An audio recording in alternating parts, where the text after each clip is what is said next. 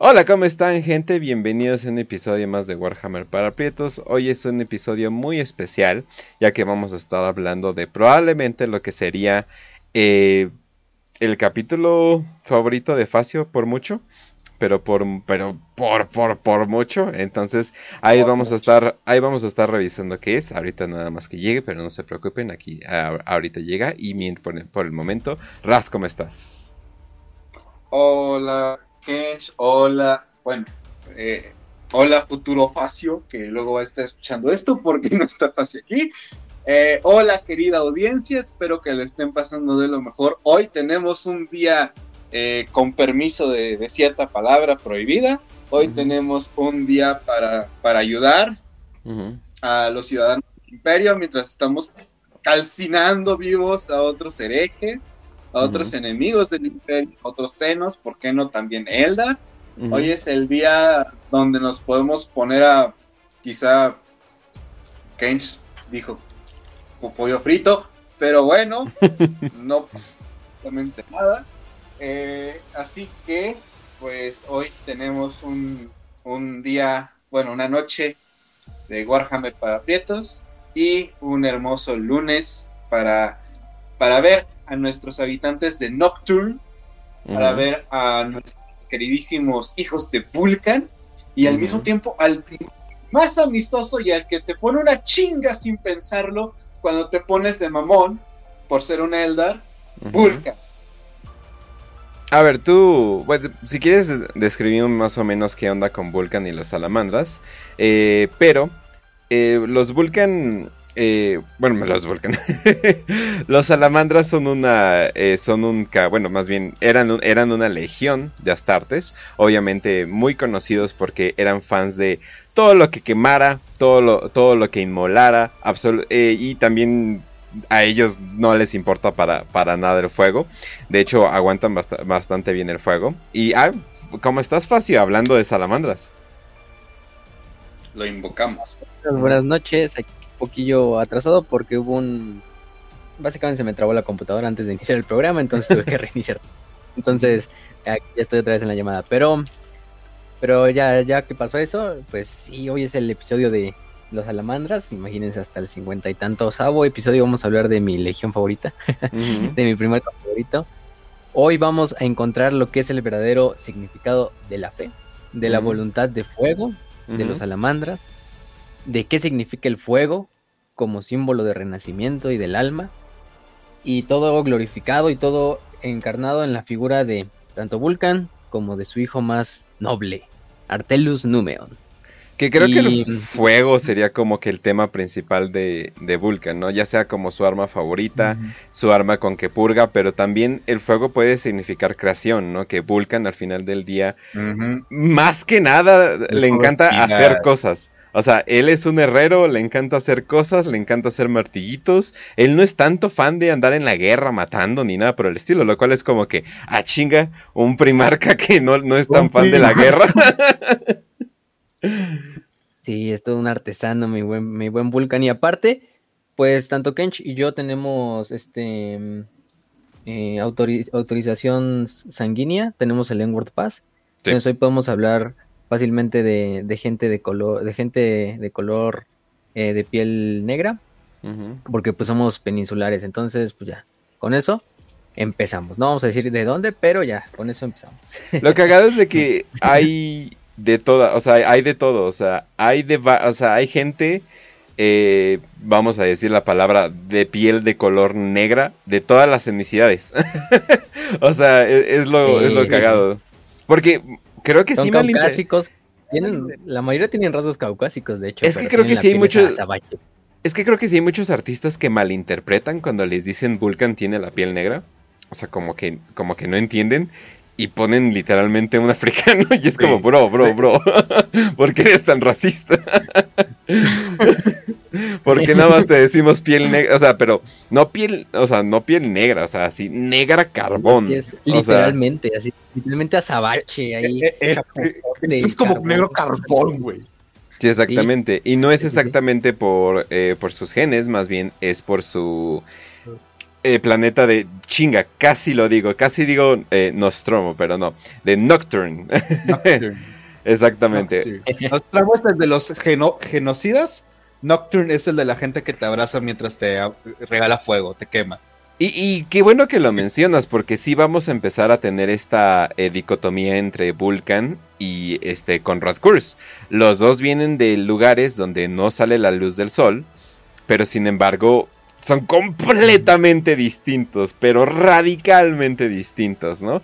O sea, uno, uno, inclusive uno te hace que tengas la piel súper pálida y el otro hace que tengas la piel absolutamente, eh, absolutamente negra y ojos rojos. Y sin embargo, el personaje más noble es Vulcan, pero por mucho. Es más, el ¿qué, o sea, ¿qué personaje noble? bien, bien podrías llamar en, en, Warhammer. Es así de Vulcan. Sí, tal vez no sea tan fan de los senos, pero de todas formas es como que, pues bueno, ¿no? Al menos si tiene como que este... ¿Quién con en su sueno juicio es fan de los senos, ¿no? Entonces, Exactamente. o sea, todo el mundo quiere hacer un genocidio de niños Zelda, entonces pues yo creo que Vulcan tiene lo suyo y que buen primarca. Y es martillota además. Y además, pues, pues, este, una chingonería el, primarca, el, señor de los dracos. Pero, pero sí, bueno, antes de eso, recuerden, vamos a hacer una breve introducción de los salamandras, ya hemos hablado de ellos unas cuantas veces. Eh, hablamos de ellos en los episodios de la Gran Cruzada, donde pues, encontramos a Vulcan. De hecho, ahí contamos la historia de cómo se reencontró con su legión. Y cómo se reencontró con el emperador en un combate bastante cagado en esa competencia épica en la cual literalmente era cargar yunques, saber quién corría eh, literalmente más kilómetros, pero los dos terminaron corriendo como dándole casi dos vueltas al planeta. Em, quién cazaba el mayor Draco de fuego. Y de hecho lo logra cazar Repulcan, pero se cae y luego el emperador lo salva. Y de ahí los dos, eh, bueno, el Vulcan le jura lealtad a su padre. Eso está más detallado en el episodio de ese de, la Gran Cruzada, por si lo quieren escuchar. A los que ya lo escucharon, ahí lo contamos mucho mejor. Ahorita vamos a ir un poquito más apresurados, porque tenemos que hablar bien, bien, como tal, de casi tres novelas: de Vulcan Vive, de um, Dead Fire, o Fuego Letal, y de Vieja Tierra, ¿no? O Vieja Tierra. Em, en la cual nos vamos a enfocar hoy es en Fuego Letal, que es la de Dead Fire. Porque Vulcan Vive incluso ya lo tocamos un poquito en el episodio anterior de, de, mm, del Imperium Secundus, ¿no? Pero algo importante si vámonos con el contexto de los salamandras. Los salamandras son originarios del planeta Nocturne, que es un planeta letal, de hecho. Es un planeta, en ocasiones lo podrían manejar como salvaje, por el sentido de que es un planeta puramente volcánico. Si creían que Armagedón era un shithole para vivir, pues Nocturne es tres veces Armagedón, ¿no? Eh, en cuanto a actividad volcánica y todo esto. Pues de hecho el planeta es como si dijéramos un volcán hecho planeta. Entonces, mm, prácticamente todo el planeta está constantemente azotado por los volcanes, por las tormentas de ceniza, de gas que salen. De hecho hay una temporada como del fuego, como la de Armagedón, en la cual la gente pues tiene que meterse a las ciudades y de ahí no puede salir durante toda la temporada. Porque pues simplemente las zonas de los desiertos están plagadas de ceniza, de gases tóxicos, de la propia, del magma, eh, de fisuras en el suelo, etcétera. Y aparte, pues de hecho la fauna de todo el planeta de Nocturne se, se, adaptó a eso. Entre las más grandes encontramos a las salamandras o a los dracos de fuego. Son estos dragones enormes prácticamente que habitan de hecho en las calderas de los volcanes. Y normal, así como duermen ahí en las calderas de los volcanes. De hecho hay un artwork en el overlay de unos dracos durmiendo y se ve una Thunderhawk de los salamandras ahí pasando como si nada, ¿no? Em, por otra parte, también em, la gente de Nocturne fue moldeada bajo esa, esa tradición. Esa tradición. Tienen unas ciertas, como tal, ¿cómo puedo decirlo? Unas ciertas ciudades. Son siete ciudades eh, en específico que están a lo largo de Nocturne. Cada una con sus tradiciones, cada una así, con sus propios idiomas y todo. Pero todos mantienen este culto, que es el culto Prometeo. Este culto que lo llevan tanto la gente civil como los salamandras. Los salamandras, pues de hecho tienen la posibilidad y son el único capítulo astartes que van a ver que puede, que tienden a reunirse con sus familias, aunque estén en activo. Es muy raro, o sea, solo es cuando regresan a Nocturne, pero nunca pierden el contacto con su familia. Obviamente no tienen hijos ni nada, ¿no? Pero sus hermanos, sus padres, sus sobrinos, lo que sean, pues los, los, llegan a ver en Nocturne. Entonces, ahí sí es como. Qué, interesante. Parece que tener una familia es lo único que te quita, que te da humanidad y te enseña a ser humilde en el milenio 41. Eso explica también por qué las Seekers son tan, tan asquerosas. Pero está claro que tener una familia es importante. Qué bonito. Exactamente. Y los salamandras son buenos en tener familia. Em, y imagínense, ¿no? Decir, ah, es que mi tío es, mi tío es un salamandra, ¿no? no mames. Entonces ha de estar, en, en Nocturne ha de estar muy... No es, no, es no es algo que cualquiera persona en el imperio pueda decir, ¿no? O sea, la mayoría no va a saber ni siquiera qué pasó con sus hijos. Probablemente la mayoría, una vez que su hijo es indoctrinado a ser un Space Marine, pues ya no lo va a ver. Mm. Eh, quizá el hijo murió en el, en el, quizá en el examen de, de selección. Quizá es un, es un Marine hecho y derecho, pero ya nunca va a regresar. Pero con los salamandras sí es diferente. Con los salamandras sí es de. Obviamente, un salamandra va a vivir mucho más que toda su familia junta. Entonces, muchas veces, pues su familia la va a conocer a lo largo de generaciones, ¿no? Porque, ah, no, ya mis, papás se murieron hace 200 años, ¿no? Pero ahorita sigo conociendo a, a, mis, mis sobrinos, nietos. Oye, pero, oye, pero tienes como que esta conexión con el planeta, ¿no? Tienes, o sea, algo que usualmente no tienes, o sea, o sea, como que dejan de ser humanos completamente, no tienen conexión con ninguna persona, a, todo, a todos los tratan bien X, excepto a sus hermanos y tal vez a uno que otro güey del imperio, pero tienes esta conexión, ¿no? O sea, es de que, ah, mira, eh, puedo ir a tal lugar con, con familiares, ¿no? En cambio, los amos de la noche, pues no pueden ir a ningún lado, ¿no? ¿Verdad, Talo? Me acabo de imaginar así como, como tipo paseo familiar, güey. De que se van a la playa y están conviviendo, haciendo su picnic ahí. Y en vez de que sean este como personas normales, que, sea como, ah, sí, ahí está mi tío abuelo. Y es un pinche salamandra gigante con un martillo y la armadura ahí en plena playa o algo así, me imagino. Que tienen sus reuniones familiares y se van a vacacionar. No, pero el batote todo pues, gigante, pero con la cheve, ahí con la cheve en la mano, así de, hey, ¿qué pasó? haciendo la barbacoa, obviamente, haciendo la carne asada, obvio. Ah. Controlan el fuego, pueden utilizarlo para cocinar mejor. Exacto. de hecho, de hecho, el culto de, de, Prometeo, el culto de Prometeo al final moldea la vida de todos los habitantes de Nocturne y de su luna también, que es Prometeus. Este, mm, es, un culto, pues, de hecho, incluso si lo ves de cierta forma familiar, porque no solo toma inspiración, obviamente, de, de cultos como la diosa Estia en la vida real, que era la diosa del hogar, de la familia, que es la diosa del fuego, del hogar, propiamente dicho. La, en este caso, pues también el culto Prometeo se refiere al fuego del hogar, que es Nocturne, de la, del, propiamente el fuego tiene muchos significados, ¿no? Esotéricos, no esotéricos, como ustedes lo quieran ver. Em, el fuego no solo representa destrucción, si la mayoría de las veces, pues si es un elemento destructivo, es un elemento purificador también, eso es importante decirlo. Es un elemento que reforma las cosas y les da vida, porque el fuego al final del día es calor, y el calor es uno de los principales em, impulsos de la vida. Eh, aparte de eso, el fuego también de cierta manera representa el alma. Por eso también, por ejemplo, los portadores de la palabra lo utilizaban como este fuego en la, en la palabra, ¿no? Que era este fuego que era el alma, a través de la palabra, de, esa, de eso que ellos predicaban, ¿no? Los salamandras también tienen este punto, ¿no? De el fuego es nuestra alma, el fuego es el hogar de Nocturne, el fuego es la gente de Nocturne, el fuego es sí la muerte de ciertas cosas, sí es el fin de lo malo, es la purificación de lo impuro y también es el renacimiento de la vida, ¿no? Es esta parte también muy mítica del fénix, ¿no? Del, del fénix que se quema, se autoinmola, pero de las cenizas resurge, ¿no? Como una ave nueva, como una nueva vida. Y aparte el fuego también es una forma de fuerza y de conocimiento. Igualmente ahí, pues enfocado pues, a culto Prometeo, Prometeo el dios que trajo el fuego a los humanos y lo quitó a los dioses, o sea, básicamente la sabiduría. Entonces el culto Prometeo tiene muchas facetas. Pero una de las facetas importantes también es que, eh, y creo que yo creo diría la más importante para fines de este episodio, es el fuego que representa la fe, ¿no? No una fe La fe muchas veces se puede pervertir, claro, la fe no siempre es fe, la fe a veces puede caer en esa falsa em, enunciado de que es más bien es una mentira bien elaborada que tú mismo te creas. Pero en este caso se refiere a la fe pura, ¿no? A la fe que no tiene que venir de, incluso no lo, no lo vean desde un punto de vista religioso, sino la fe en lo que tú quieras.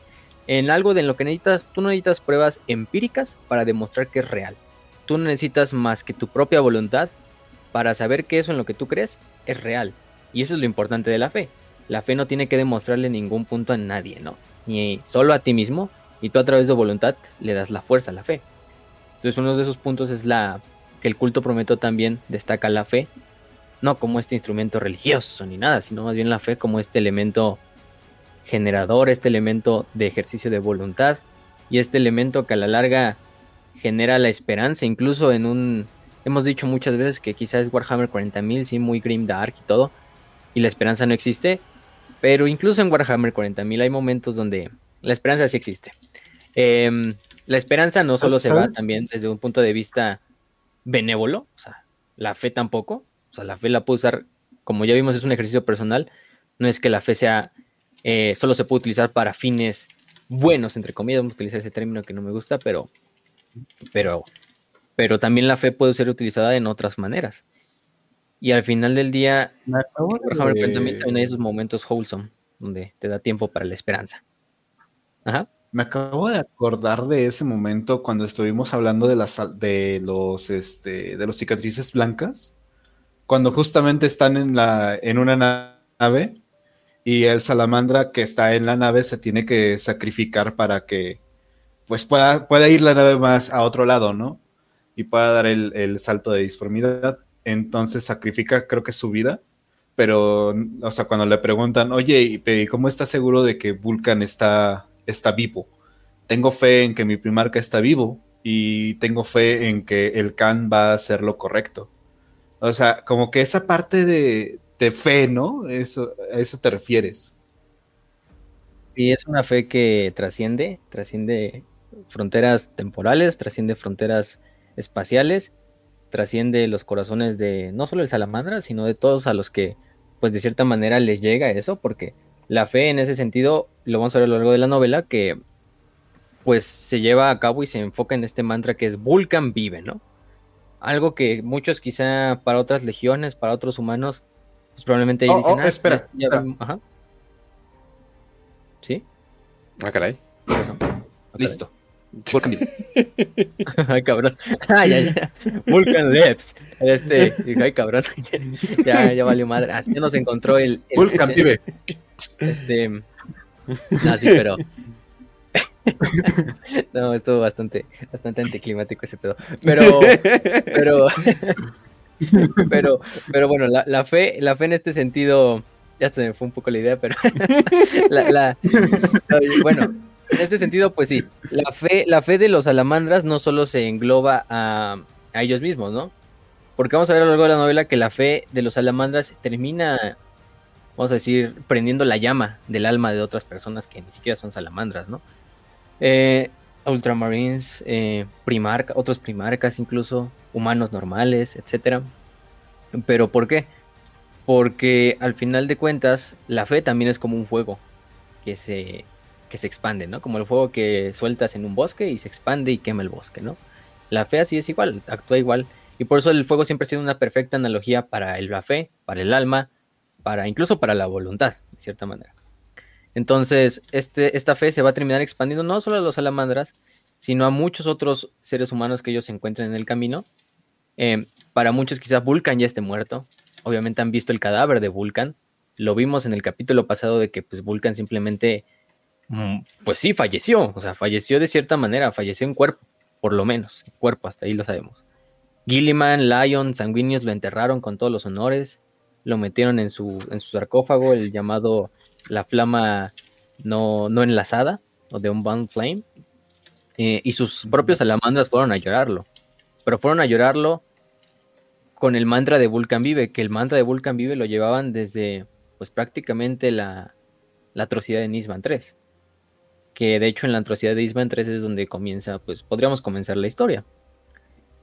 Eh, pero antes de entrar a eso de la atrocidad de Isman 3, pues sí, el culto Prometeo moldea cada, cada aspecto de la vida de Nocturne, cada aspecto de la tradición de los salamandras como capítulo Astartes, bueno, como legión en ese entonces, eh, su simbología, su heráldica, todo se repite a lo largo de este patrón de fuego como renacimiento, fuego como fuerza purificadora y fuego también como, como fuerza justiciera, ¿no? Hasta, hasta cierto punto.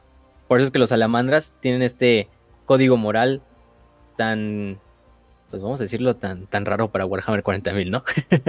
que es así, proteger a los civiles, proteger a la gente del imperio, ser humano para poder proteger a la humanidad, eso es una de las enseñanzas más grandes de Vulcan, porque uno como primarca y como transhumano, que es un Astartes, ¿cómo podría intentar empatizar y, y proteger algo que él llama humanidad si para empezar no son humanos, ¿no? Eh, para empezar, simplemente son máquinas de guerra, máquinas de matar, las cuales no tienen una familia, las cuales no tienen un pasado.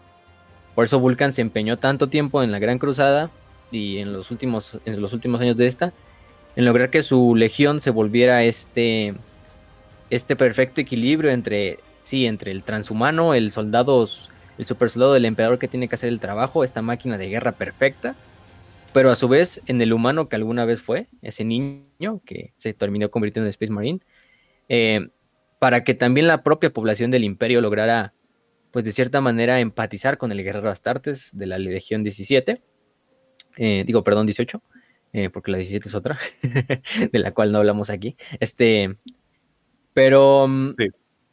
Pero sí, entonces creo este perfecto equilibrio, esta perfecta dicotomía entre el transhumano perfecto, la máquina de matar, y el humano humilde, el humano que sacrifica toda su grandeza como... Porque pues a los ojos de cualquier otro humano un Astartes es un ángel, es prácticamente un semidios. Pero el salamandra simplemente baja. Ya, ya, te vi Major Kill, ¿eh? Con tu teoría de los primarcas que son semidioses, ¿eh? ¿Eh? Ya te vi, ya te vi. Semidioses del Warpy. yo no, me sabía eso hasta que la vi el otro día en su video. Pero Es una teoría, ¿eh? Es una este, teoría. Sí, es una teoría, es una teoría. Eh, es headcanon, gente, no se queden con esa idea de que, o sea, es un poco headcanon de, de, de Major Kill, pero bueno. Bueno, luego Recuerden que esto es Warhammer para prietos. Sí. Esto es Warhammer para prietos. Aquí revolvemos bastante el headcanon con lo que es el lore. Créanle solamente a Facio y a Kenshi a mí solamente tómenos como comediantes. Completamente. Oye, pero también algo importante, eh, Lotaki en los comentarios dice que esperanza en Warhammer. Hay algo medio curioso, pero y es algo que mucho, eh, mucha gente habla en el, en el, mundo del fitness, y ya se voy a meter mis dos marranos un destino aquí. Pero hay, hay, algo bastante curioso que dicen que la gente con mejor eh, físico, no, no que necesario, o sea, mejor salud física, mejor eh, capacidad física. No crean esos vatos que están súper flaquitos y tienen cuadritos, y, pero no pueden levantar ni 50 kilos, güey. No, no, no, no. Esos güeyes están con ciertos esteroides y, comiendo cero carbohidratos. Eso no es fuerza de verdad, ¿no? No, no, no. Estoy, estoy, estoy hablando de güeyes acá, acá fuertes. Muchos dicen que, eh, por ejemplo, en el mundo de las luchas, que muchos de ellos tienen como que la misma opinión de la vida y, tienen como que mucha esperanza en la vida y son muy positivos y son muy, o sea, por ejemplo, escuchen una entrevista de The Undertaker, no mames, ese güey es tan wholesome, o sea, pero tan pinche wholesome, es así de, güey, ¿en serio tú interpretaste un zombie que luchaba por años? Es súper wholesome. Es súper wholesome el cabrón. Stone Cold, o sea, todos los de la época de oro de las peleas en la tele son súper wholesome, son cabrones muy buena onda. Y hay una, se supone, y ellos se están diciendo como que estas teorías locas de que hay una relación entre la fuerza y la esperanza. Y así de, ah, caray, eso está como que muy interesante. O sea, personas que tienen mucha fuerza tienen mucha esperanza. Y yo digo, inmediatamente, como que aparte estaba en, la semana eh, escuchando audiolibros de, de, de Vulcan, y dije, ah, no mames, Vulcan es vamos a decirlo, ¿no? El personaje más, bueno, el primarca más fuerte de todos, ¿no? Sí. O sea, pero por mucho, ¿no? O sea, y luego aparte con su martillo mamalón, ese es otro pedo, ¿no? Entonces, ¿qué, o sea, qué caga, o sea, de su fuerza agarra esta positividad, esperanza, o sea, todo ese como que, hey, todo va a salir bien, no te preocupes, solo sé tú mismo. es, a menos de que seas con Rascurs, ahí sí no. Pues es que velo, güey. o sea, sí, muy fuerte y todo eso, pero velo así de. Eh". O sea, no mames, no. Sí, sí, sí. En parte, ¿por qué decimos esperanza? Porque, o sea, en Warhammer sí, o sea, sí hay esperanza y sí existe esperanza. Esperanza, quizá no lo vean, no, es que no lo vean desde un punto de vista galáctico, ¿no? Ah, una esperanza para el imperio. Ah, una...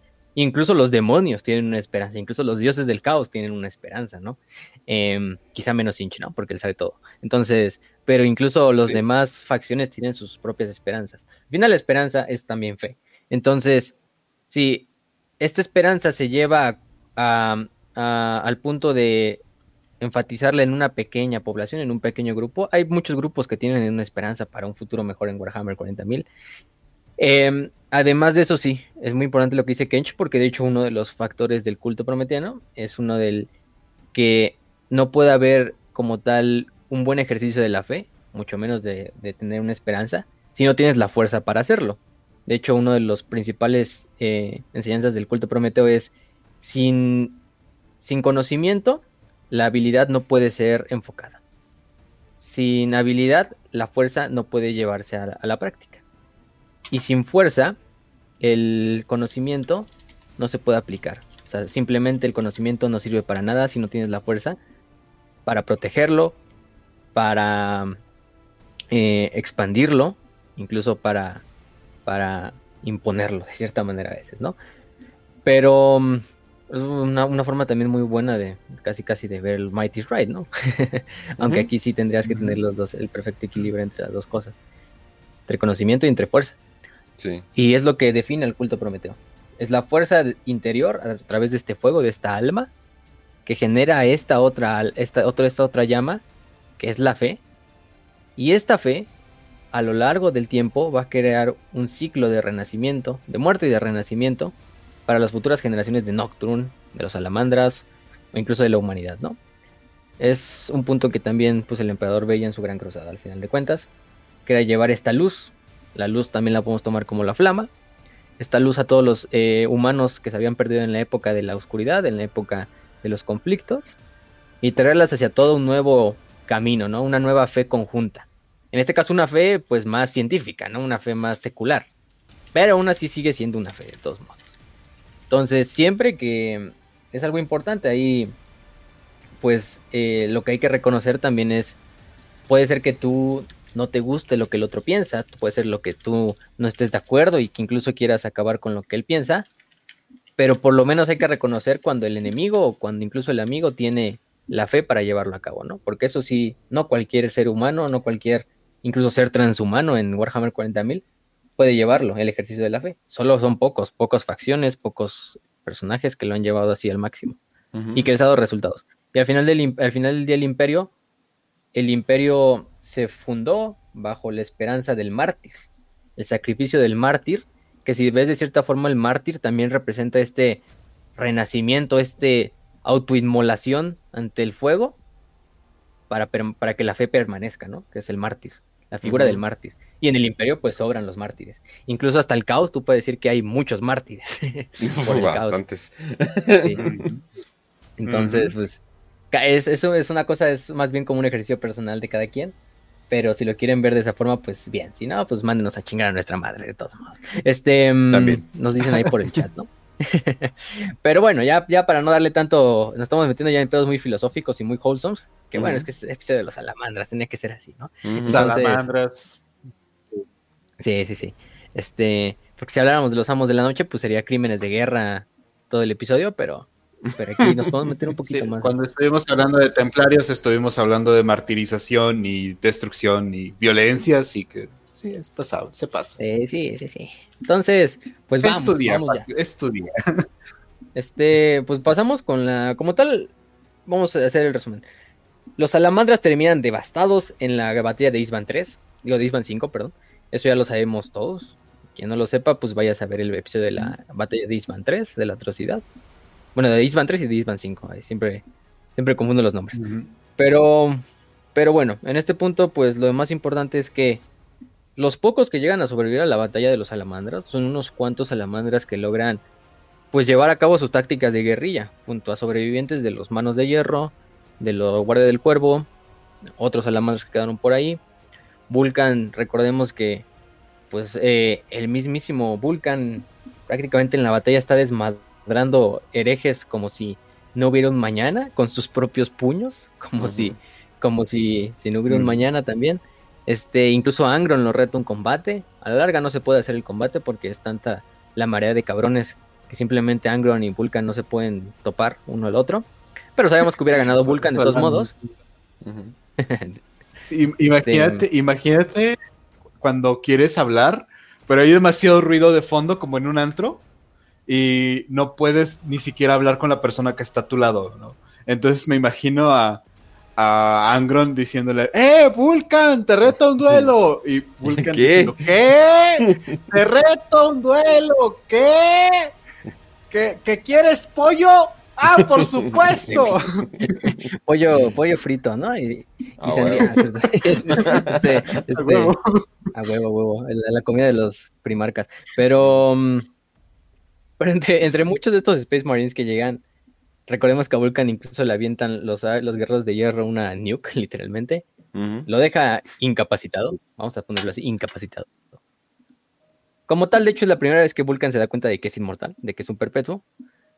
Conrad Kurz se lo lleva a su nave eh, y lo va a torturar. Eso lo hablamos. No, y además es pasado, que se da cuenta porque así de, espera, todo el resto alrededor de mí está vaporizado excepto yo. Ja, creo que soy inmortal. Creo que no era solamente, ay güey, este cabrón aguanta mucho, ¿no? O no es que venché mucho cuando era de joven, ¿no? Bueno, vencheaste el, el yunque mucho, ¿no? No, no, no, no. O sea, esto es algo más y creo que soy, ups, soy inmortal. Soy bárbaro. Exacto.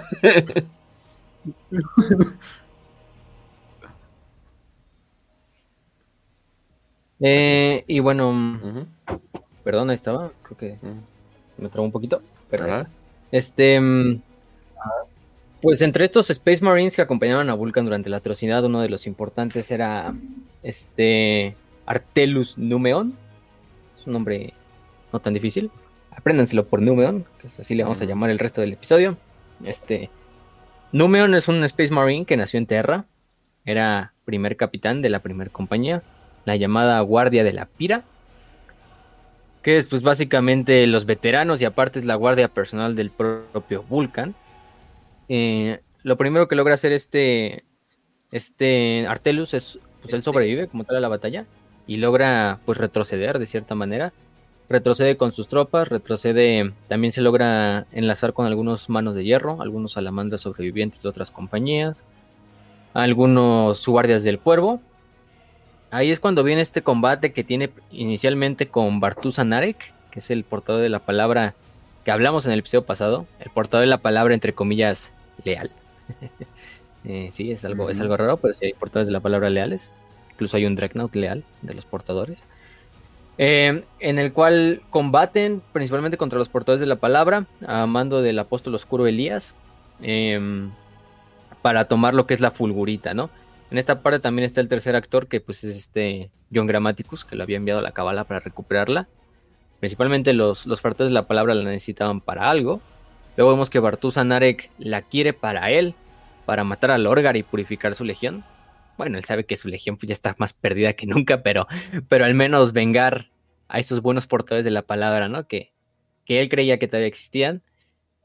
Pero finalmente se la logra llevar John Grammaticus. John Grammaticus se la lleva con ayuda de incluso de Erebus, también de esta parte. Em, Artelus Numeon le ha hecho combate contra Bartusanarek y Bartusanarek mata a bastantes de su escuadrón. Eh, y a Bartus y este y Artelus lo dejan pues malherido de bastante, de bastante fea manera. Y se lo llevan, se lo llevan en, en Isban. eh, lo toman como prisionero otra banda de, de mm, como tal de este de portadores de la palabra, ¿no? Eh, primero se lo llevan en esta nave al, al, al bordo de mm, creo que era la nave eh, era, no me acuerdo creo que era Sacramento Oscuro sí Sacramento Oscuro era la nave. Se lo llevan como prisionero intentan interrogarlo los portadores de la palabra para decirle pues dónde está la fulgurita eh, que ellos la necesitan obviamente pues Artelus les dice que no les dice ninguna palabra y además él no tiene la idea porque lo último que él supo fue que se la llevó John Grammaticus porque prácticamente este Artelus queda casi muerto después de la batalla. Eh, de hecho está un tiempo vagando ahí por los desiertos de Isban 5 viendo los cadáveres que quedan sin armadura, lo único que creo que le quedaba era su, el pantalón de la armadura. y ahí, y ahí lo ven y ahí lo capturan. Y es cuando lo empiezan a interrogar. Por suerte, en ese momento llega una banda de Ultramarines eh, al mando del sargento Eonid Till. Ya hablamos de Eonid. Eonid es este Space Marine del casco rojo. Yo creo que con eso muchos ya lo, ya lo reconocieron. El famoso Space Marine que en la batalla de Kalt pues dijo la famosa de, oye, si nos enfrentamos a otros y hacemos simulaciones contra otros Astartes, eh, que Gilliman de hecho le, le, tiene bastante cariño, que unos miembros de la Legión Alfa vestidos como Til intentan asesinar a, a Gilliman en Macragge en el episodio pasado, y el Tid original el, en realidad estaba eh, liderando a sus tropas en estos como ataques de ataques relámpago contra naves de los portadores de la palabra y en general de las legiones traidoras, ¿no? Que estuvieran cerca de Macragge. Era una misión que le había dado Gilliman, que es el, y él, mismo se le había también encomendado como, como su meta principal. Y era pues darle, aunque fueran pequeños esfuerzos, lograr que diezmar la, la fuerza de los portadores de la palabra. Por otra parte, también tenemos que Aoni Till va liderando estos grupos de Space Marines que se pasan a llamar los marcados de rojo o de Red Market, ¿no? Eh, ¿Por qué los marcados de rojo? Porque todos toman este como casco de Til, de ponérselo de color rojo para representar a, en honor a su sargento y también como en honor a Gilliman de los sobrevivientes de la batalla de Kalt y de esta estrategia de poner los cascos de color rojo. Suben a la nave, logran matar a la mayoría de los portadores de la palabra. De hecho, tienen un combate contra un demonio bastante, bastante épico en las primeras partes del libro. Eh, que aquí los llaman en esta novela, es un dato curioso, los llaman los sin conciencia a, los demonios. O bueno, así es como los ultramarines les empezaron a apodar, los sin conciencia. Eh, también tenemos el apodo de los nonatos o de los no nacidos, entre otros muchos. Pero bueno, son demonios a final de cuentas. Eh, logran rescatar a, a Artelus Numeon, se llevan con ellos a un, a un apóstol oscuro de los portadores de la palabra.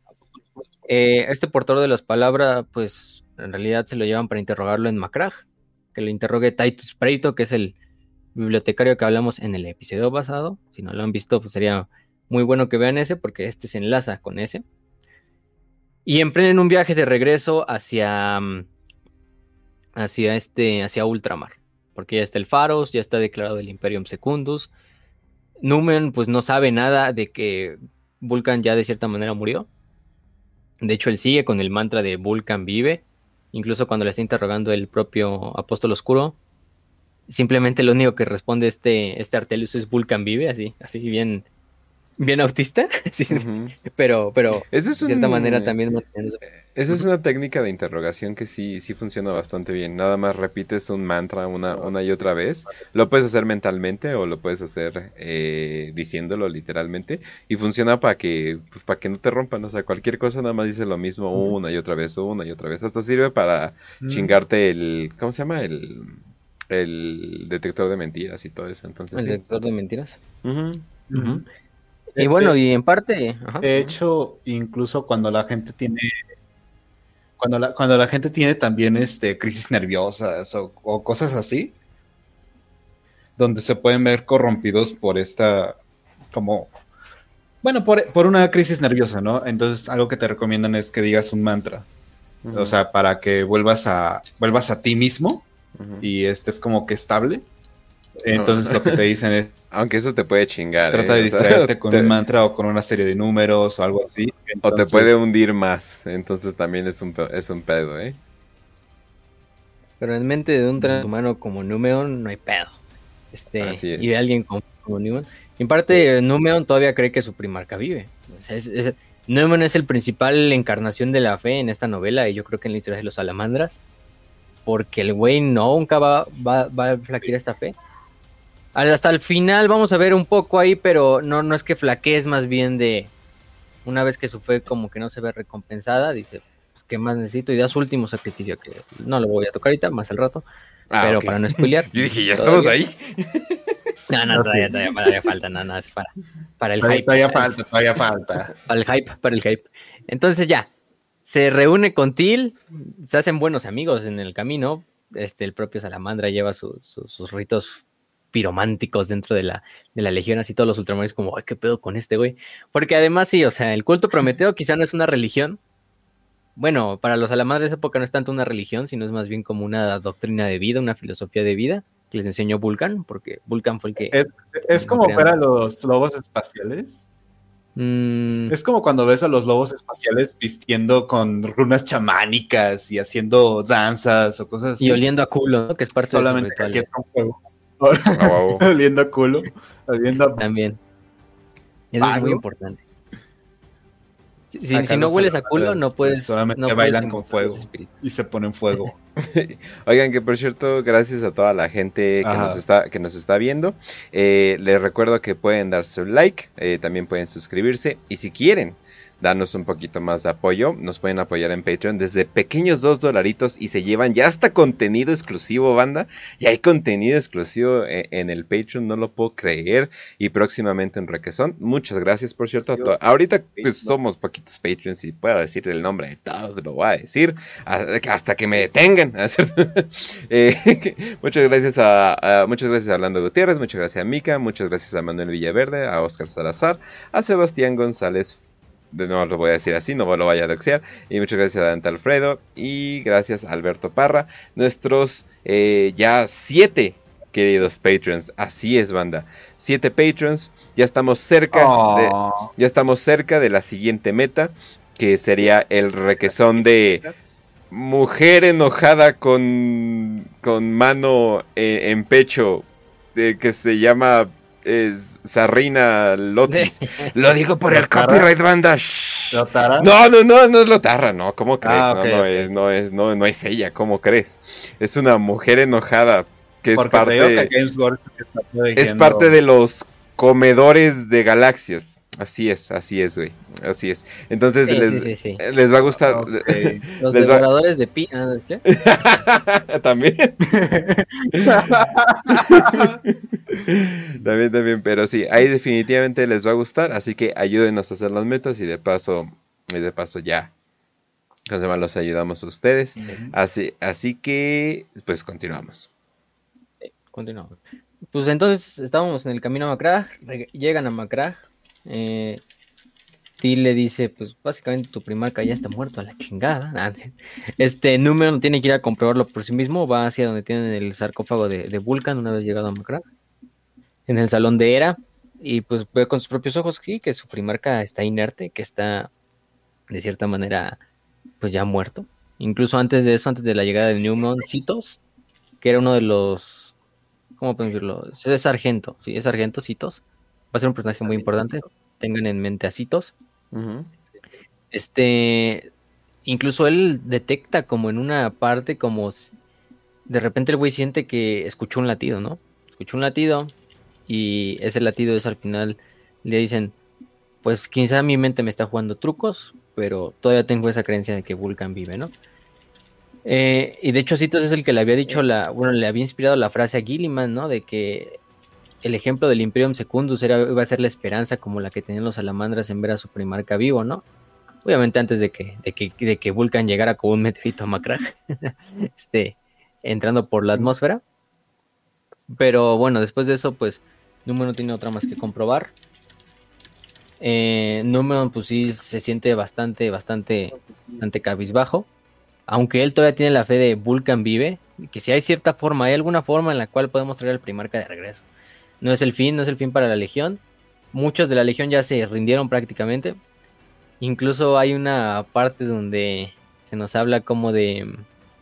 Bueno, no lo dejo ahorita. Pero Numeon se va a un cementerio, se va al cementerio de héroes de, de Macragge. Incluso ahí se nos dice que ya le hicieron una estatua a Ferrus Manus. Tiene una estatua ahí en el, en el cementerio de los héroes, como la más grande de todas, que Gilliman la mandó a hacer para su hermano, Manus. Mm. Em, también el problema es que de repente un día se dan cuenta que el cadáver de, de Vulcan ya no está. Sí, ya no está en el sarcófago. No está en el sarcófago ni su martillo. Y así, de hecho, creo que Cito se avergüenza un poco porque él era el que se, la el que se mantenía todo el tiempo en, en- en guardia, pero nunca vio cómo desapareció el cadáver. Y de hecho, Númeon encuentra el cadáver en, en, en el cementerio. Encuentra a Vulcan sentado como si estuviera en un trono, su cadáver, con el martillo. Incluso al principio Númeon lo, lo toma como una estatua y ya mientras se va acercando se da cuenta que es su primarca, efectivamente. Pero, Ah, chinga. Ah, chinga, ¿qué hace, qué hace ese, ese armatoste ahí color negro ahí? Y repente, ay, güey, es mi primarca, es mi padre. Este, bastante cagado, bastante cagado. Pero, de hecho, incluso tiene una entrevista, un momento donde se va a entrevistar propio Numeon con Gilliman, con el León y con Sanguinius, ya que están formando el triunvirato. Y les dice que, y les dice que pues le ayuden a encontrar su cadáver porque él cree que todavía su primarca vive. Gilliman, pues al principio se lo toma como, ya deja de decir eh, cosas que no, Numeon, o sea, ya Vulcan, nuestro hermano, se fue. Em, incluso Numeon casi casi le hace así, le, le responde a Gilliman como, la fe es en lo que se construyó su Imperium Secundus, ¿no? Recuerde que incluso usted tomó esa frase de citos, recuerde que, que al final del día este, este, este Imperium Secundus no es más que un ejercicio masivo de fe. Ujú. Gilliman incluso se puta casi casi así al punto de que se levanta del trono y dice, "Oh, ¿cómo osas hablarme así, no? Este, Sanguinius lo calma y Sanguinius dice, siéntate, güey, siéntate, ¿no?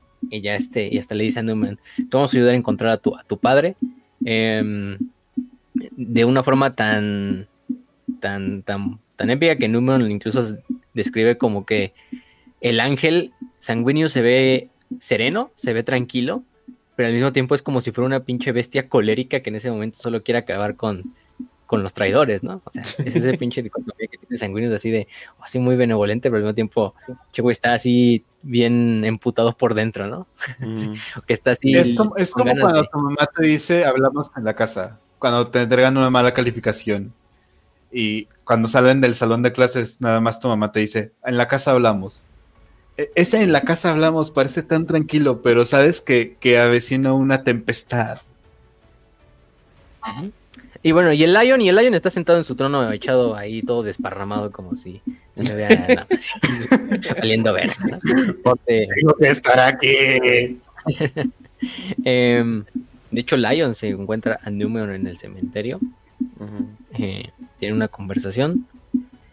Em, pues no, no sucede mucho en esa parte. eh, tienen una conversación en la cual, también hablan un poquito de, qué es la fe.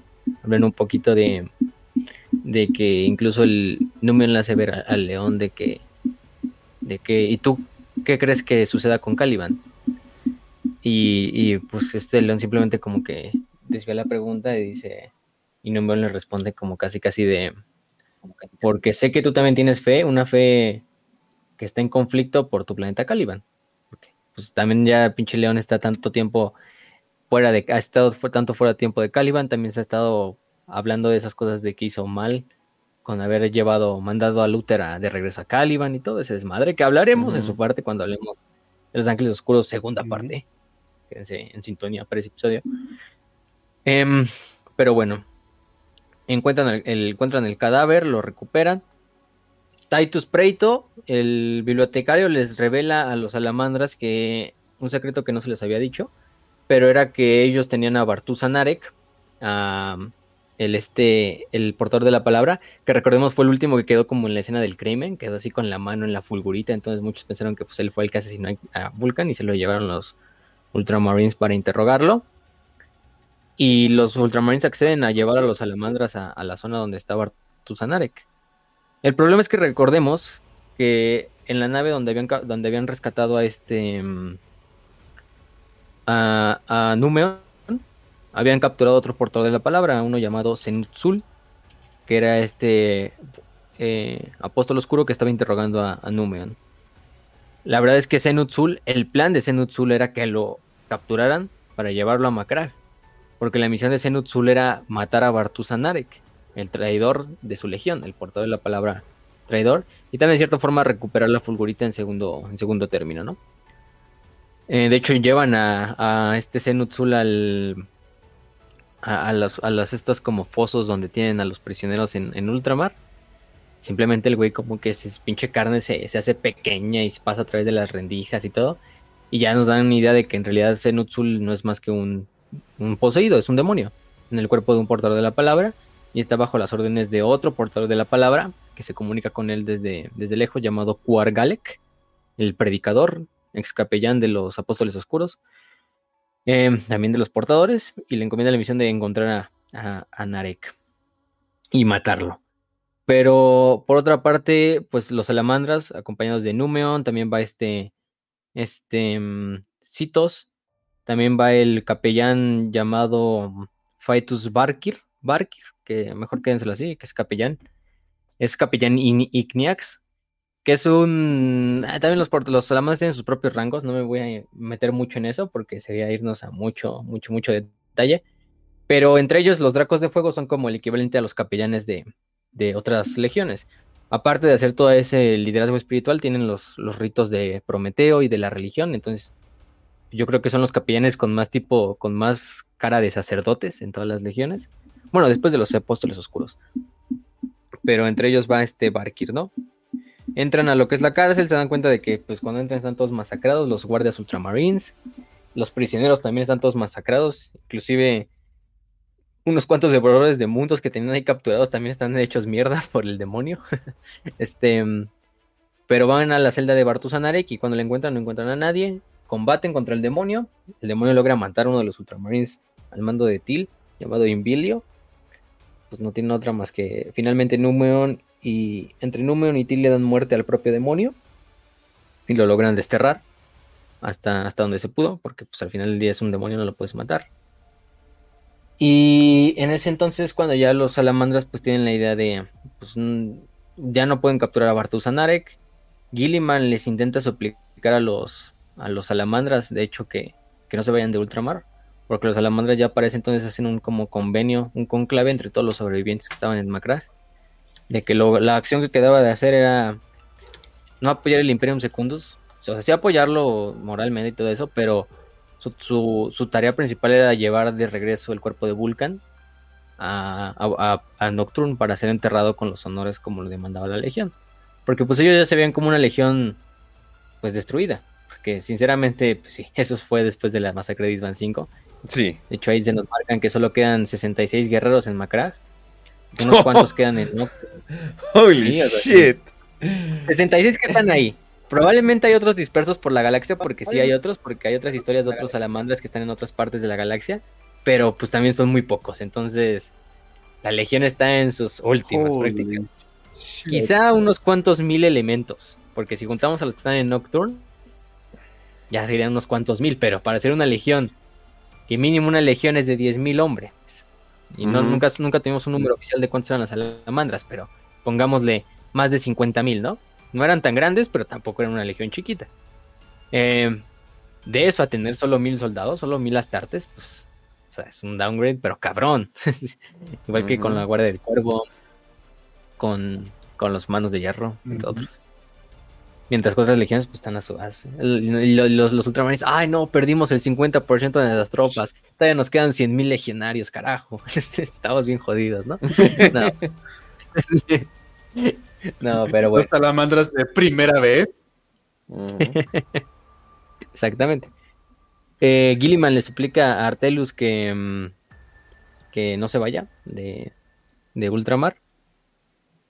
Em, de hecho, tiene una, una, plática bastante, bastante wholesome, que mejor es que la lean. Pero finalmente este, este Gilliman les da su, su permiso. Tampoco es como Número le dice, pues tampoco es que se lo fuéramos a pedir porque esto es un asunto de la Legión, es un asunto de, nosotros como hijos de Vulcan, nuestro deber llevarlo y, por nuestra fe que cuando entremos Vulcan vivirá, ¿no? Vulcan vive y Gilliman pues al final del día sí, espero que, tu fe te dé frutos, Artelius Numeon, eh, te doy mi bendición y te doy mi permiso para salir de Macrag, incluso les ofrece que los escolten al, unas naves de los ultramarines los escolten al final de, de del sistema para de ahí llevar a cabo el salto a la disformidad. Artelus pues, simplemente dice, pues, si usted lo desea, sí, pero no es que lo necesitemos.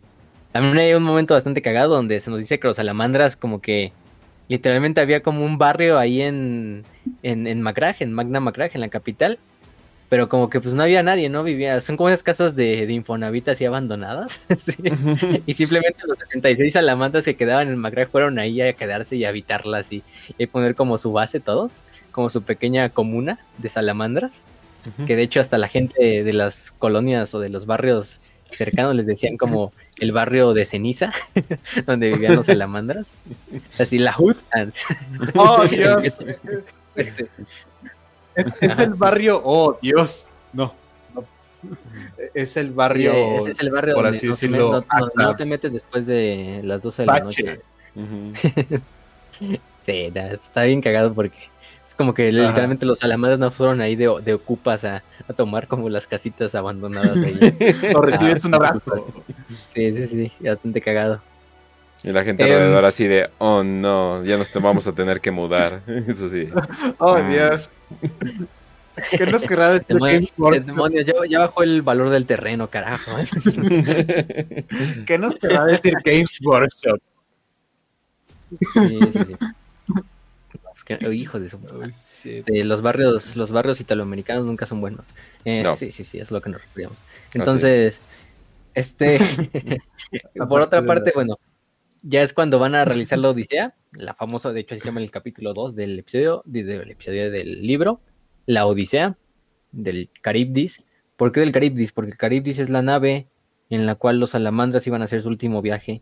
Porque sabían todos que es un, un viaje, su último viaje. Quizá incluso muchos creían, intentaremos por nuestra fe llegar a, a Nocturne, pero quizá ni siquiera lo logremos, ni siquiera logremos llegar a Nocturne, porque está la tormenta de la ruina, o sea, estamos enfrentándonos a eso. Nosotros solo como una nave, sin el Astronomicon, más que con el faros de, de, de Macrack, pero pues no vamos a Macrack, vamos saliendo de Macrack. Entonces no, hay, no hay una forma como tal de, de guiarnos a Nocturne más que con la fe. De hecho es lo que maneja principalmente Numeon. Numeon al principio se ve como medio... em, como medio... No tiene como las ganas de, ser el líder de la legión porque él cree, no, pues todavía Vulcan vive, Vulcan vive. Eh, yo no podría ser el líder. Pero ahí se nos empieza a dar cuenta que pues todos los salamandras ya lo empiezan a ver casi casi como el, heredero de Vulcan. Porque pues es el... eh, solo es el, es el último güey que mm, eh, tiene esta fe de fuego que le inculcó Vulcan a los salamandras. Em, hay otros que no tienen tanto confianza en Vulcan, en Vulcan, eh, en Numeon, como Citos, como otro Space Marine llamado Shatten, Record Shatten, Barkir, que es el propio capellán, también como que está medio ahí dudoso en, las cosas. También para nombrar otros salamandras que van a lo largo del viaje, Baushaman, que es el epistolario, o sea, el bibliotecario, básicamente. Em, otro importante, por ejemplo, podría ser este Igen Gargo, que es un Space Marine. em, bastante cagado porque el güey es como apotecario amateur, es como larpeando de, de apotecario, pero el güey no es apotecario. Hecho, hasta tiene un brazo robótico y todo. Y, y está bastante cagado porque es así como un salamandra, pero su cabello es blanco, blanco, blanco, blanco. De hecho, si se fijan en la portada de, de la novela de Tierra Vieja, ahí está. Este Igen Gargo, que es el del pelo blanco. Eh, también está por ahí por el overlay. Está Citos, creo que es el del cabello color verde. Y también hay otro que se llama. mm, eh, me fue su nombre. Pero es este. Tiene un nombre bastante cagado, bastante cagado. Ahorita lo busco, pero. Es otro Space Marine que también va a tener un- un- una importancia en el. En la siguiente novela. Eh, entonces todos se dirigen hacia, hacia la Caribdis. La Caribdis ya está lista para, para despegar. La Caribdis es una de las últimas naves que logró escapar con éxito de Isban 5. Que fue la nave que llevó a la mayoría de los salamandras a, a Macragge. Es una nave. Incluso le dicen así: no es una nave bonita. No es una nave épica como la que tendrían los, los, los, los hijos de Gilliman o los ángeles sangrientos. Pero es una nave que eh, personifica todo lo que son los salamandras, ¿no? Hijos nacidos del fuego. Porque es una nave que está bastante jodida porque ha recibido bastantes impactos, tiene abolladuras. Eh, todavía le estaban incluso antes, an- sí, pues en llamas antes de, antes de salir del planeta. Pero la nave ha resistido como un pinche campeón. O sea, la nave ha resistido desde Isban 3, Isban 5, digo Isban 5 hasta, hasta Macragge. Ha viajado por la tormenta de la ruina y, y básicamente la, la, la nave personifica la voluntad de acero y la voluntad de fuego que tienen los salamandras. eh, y entonces la nave también lo, lo refleja, ¿no? Es algo, algo bastante, bastante poético ahí. Que tiene. Bastante. Eh, es como. O sea, que la nave estaba. O sea que la nave estaba súper jodida, pero los salamandras la tunearon. Y ahora Sí, sí. está con el- todo el blink blink blank blank. Se se Oh. Dios, es el suru tuneado, güey. Se levanta de arriba para abajo. Ajá, ajá. Sí, sí, la pinche nave así cuando va viajando por la disformidad. Atrás los motores se levantan. Este, el- este, pero Saca las llamas. los, los low riders, pero Pasan nave. al lado de una nave de demonios y la nave de demonios sube las ventanas. O sea, es como que. ¡Ih! no. Ves, ves a los demonios guardando el celular, así como que. Tienen martillos, ¿no? Sí, está cabrón también. Y bueno, la nave estaba bajo el mando del capitán Colo Adician, eh, el teniente Eric Gulero. em, también por ahí van otros miembros como la navegante llamada Circe, de otras cosas por ahí. Eh, y finalmente, eh, y también van unos, unos oficiales. De hecho, ahí va una oficial que va a ser importante más al rato. Y es la única miembro del puente de la Caribdis que es una seguidora del Lectitio Divinitatus, de la fe Mm. del emperador. Entonces, bueno. De hecho, antes de ya partir, se reúne Til, su amigo Estaeno y Til se reúne con, con Numeon y se despide. Til le regala su espada, una, una espada, ¿cómo se llama? Una espada de tipo Gladius, que son estas espadas de los Space Marines, que son estas espadas romanas prácticamente. Y que le dice, y bueno, pues Numeon dice, pues nada, me encantó conocerte, hermano. Espero, espero, sobre, espero que algún día volvamos a luchar juntos, codo a codo. Este, y aparte, y Ti le dice que ojalá tu misión tenga, tenga, tenga éxito. Él no tiene quizá la fe como la tiene, como la, como la tiene Numeon, pero confía en que tu hermano va a lograr las cosas bien. Este Numeon se, se despide con un Vulcan vive, se sube a la nave y Til dice, sí, Vulcan vive, pero dentro de ti, hermano. Obviamente solo así, solo en su... Este, parece entonces Numeon ya se había subido a la nave y, y Til simplemente lo dice para sí mismo, ¿no? Pero sí, pues al final del día lo que principalmente estamos viendo es que Vulcan, digo Vulcan, pues sí, Vulcan vive a través de la memoria de, de Numeon y de los 66 valientes salamandras y los demás miembros de la tripulación que van a hacer este viaje y esta odisea del Caribdis.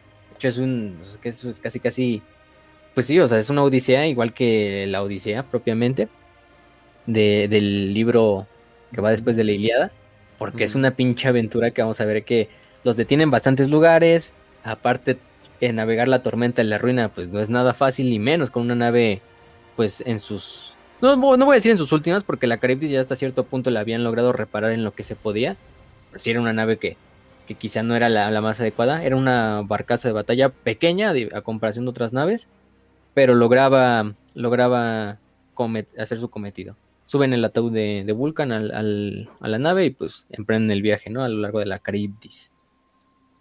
Em, finalmente, este, la Caribdis en su primer viaje llega como... Le llegan señales de que está sucediendo algo en, en el planeta llamado Rampart. En realidad no es un planeta, es más como un tipo de depósito de combustible civil, como una estación prácticamente, llamada Rampart, en el cual se le están dando mm, eh, noticias de que está siendo atacada por miembros de la Guardia de la Muerte, de la Legión de Mortarion, Ujú. Em, y que está al mando de una nave. Quien está, quien está al mando es una nave llamada la Necrotor. Una nave eh, tipo Gladius de los de la Guardia de la Muerte. También les llegan informes de que hay un simple soldado, unas tartes de color gris, que está luchando en la superficie de. de, em, de este. de Rampart contra los. contra la Guardia de la Muerte. Y dicen, pues qué pedo, ¿no? Pero pues vamos a investigar, ¿no? Eh, deciden bajar a la estación. Artelius Numeon baja junto a, junto a este. mm, ¿Cómo se llama? Este Saten. También baja este Citos. Entre otros también baja, por ejemplo, Ushaman, que es el bibliotecario, el bibliotecario, sí, el epistolario. Y bajan a rampar, ¿no? Eh, solo bajan unos cuantos porque los demás se quedan a bordo de la nave porque pues, no, no, no pueden perder la nave y no pueden tampoco perder el, el, el sarcófago de Vulcan. Pero pues deciden bajar la- al planeta. Para algunos quizá no es la mejor decisión. O sea, a lo mejor hubiera sido simplemente seguirse de, de ida. Pero son los salamandras, ¿no? Es un puesto civil, entonces hay que ayudar a los civiles. Entonces, no es Ujú. tampoco como que los puedas desviar mucho de ese camino. Además, si quieren mantener la memoria de Vulcan viva, pues lo, mejor es llevar los preceptos de Vulcan al máximo. Incluso salvar al, al- al- a las pocas personas que queden con vida, quizá. aunque sea un, aunque sea al final un esfuerzo ínfimo, ¿no? Un esfuerzo que no, en vano, pero pues por lo menos lo, intentaron hacer los salamandras.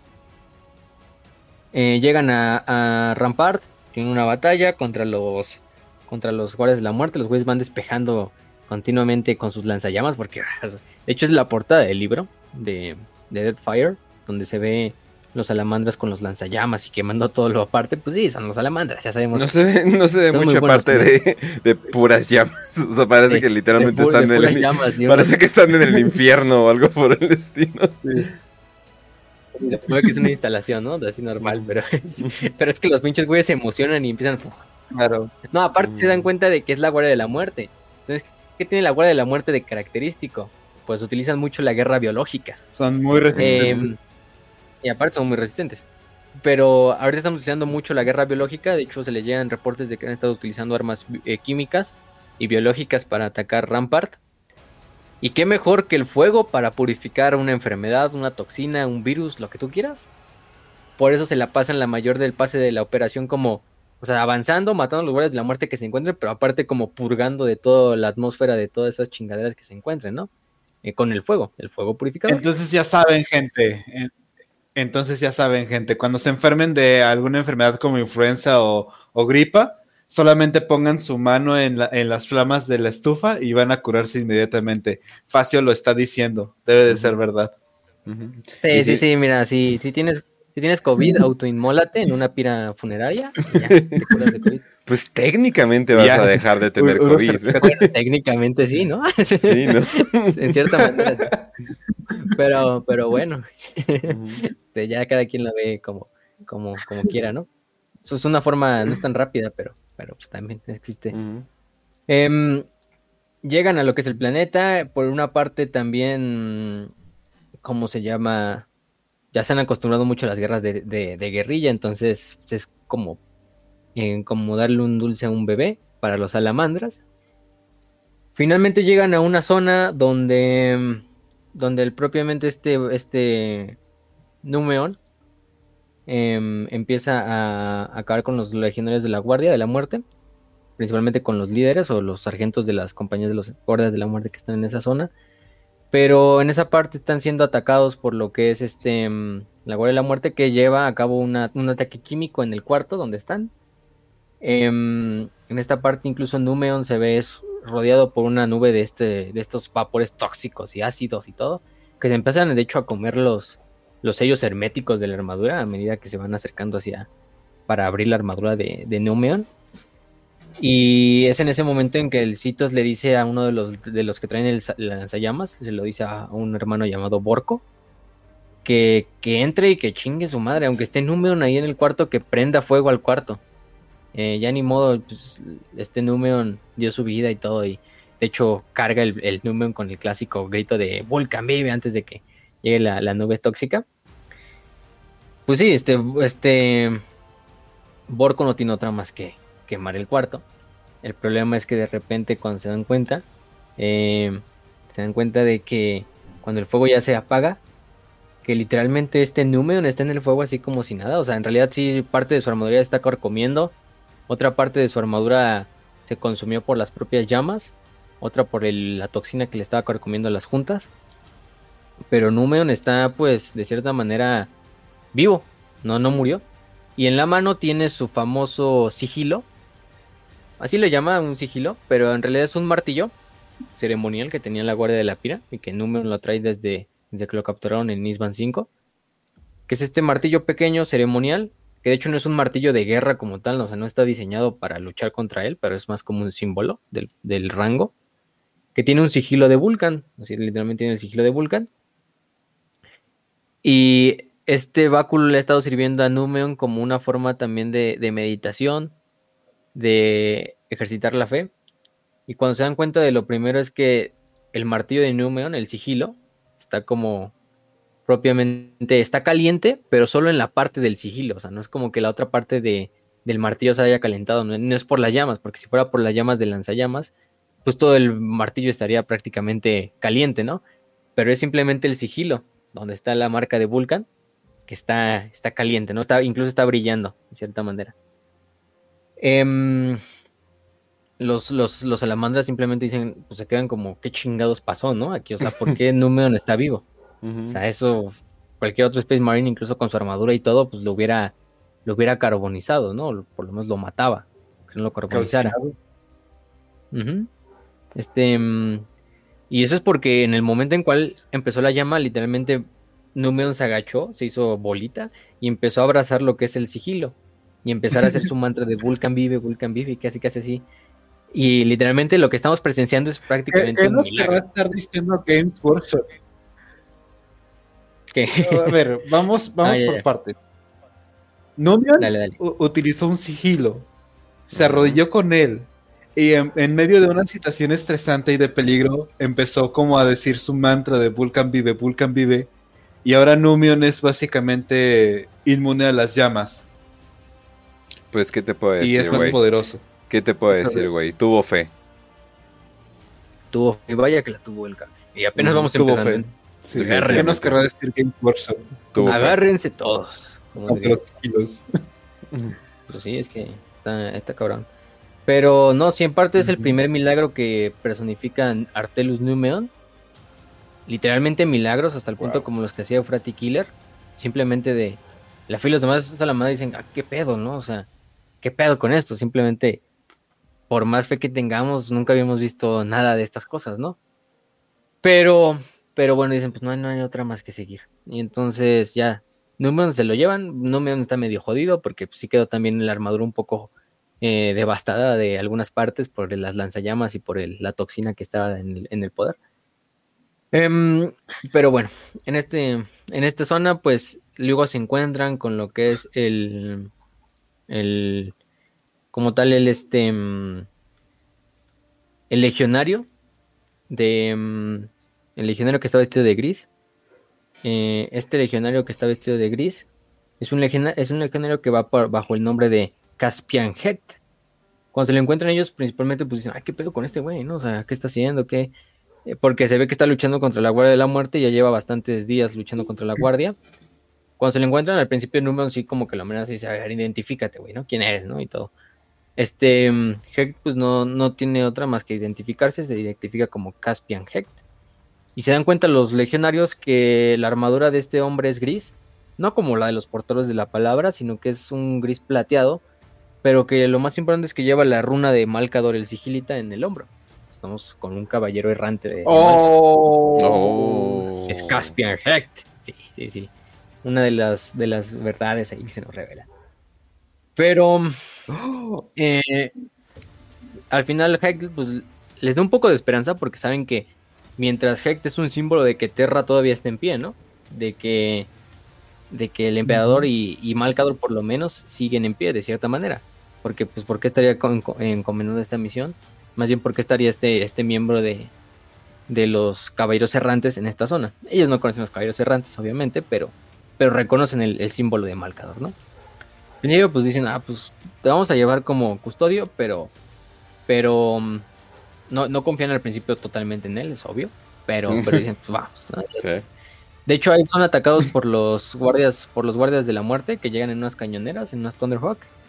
Los, los no tienen otra más que hacer un plan ahí medio improvisado así, donde de pura suerte, este Citos le logra dar en uno de los de las turbinas al, al, al, al Thunderhawk, lo que lo lleva a que se estrelle, y el otro, mientras tanto, el bibliotecario en jefe de los, bueno, el bibliotecario que va ahí con ellos, destruye el otro literalmente con su poder, este, con su poder psíquico, ¿no? Em, incluso este psíquico, el epistolario, se levanta, o sea, porque había, había quedado inconsciente desde que habían llegado al planeta por una razón mm, que nadie, se, nadie se explicaba. Simplemente el güey cuando llegaron al planeta como que cayó así como inconsciente, o sea, se desmayó el, el- epistolario. Pero de repente cuando se cuando despierta y destruye la nave esta con el poder psíquico, todos le preguntan qué chingados había pasado, ¿no? Él simplemente les dice que tuvo una visión donde vio a su primarca y le dijo que se parara y que ayudara a sus hermanos y bajo la frase de Vulcan vive. Todos los demás pues dijeron, pues, pues, no- te creemos hermano, incluso Caspian se convenció de la, de la acción. Y es cuando se empiezan a ver los primeros, pues como tal, milagros de, de esta fe eh, conjunta estos 66 guerreros que van al, bordo de la... Sí, de- del culto Prometeo y estos 66 guerreros que van a bordo del Caribdis.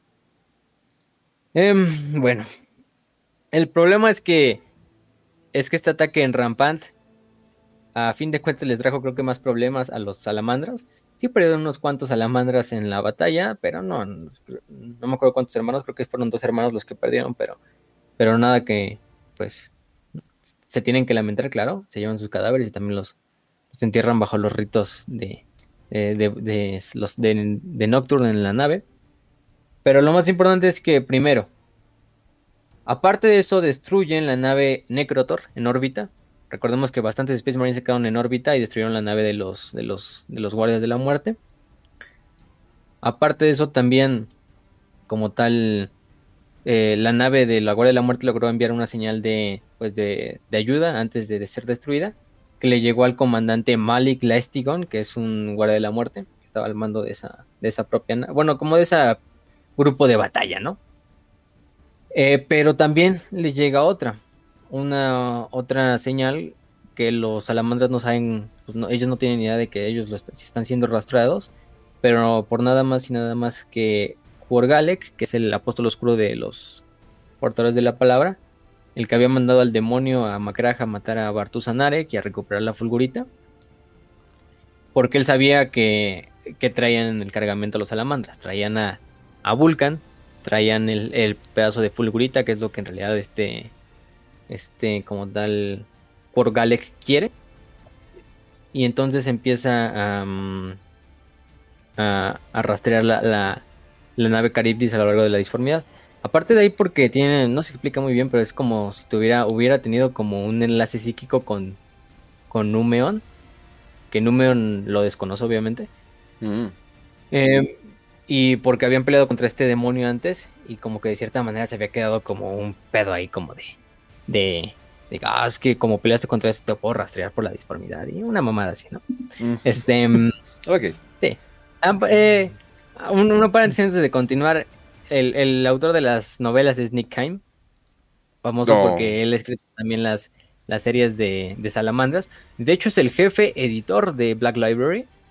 Quizá por eso Oh. a algunos, muchos no les Oh. gusta cómo escribe, porque es como escribiría un editor, más que un escritor.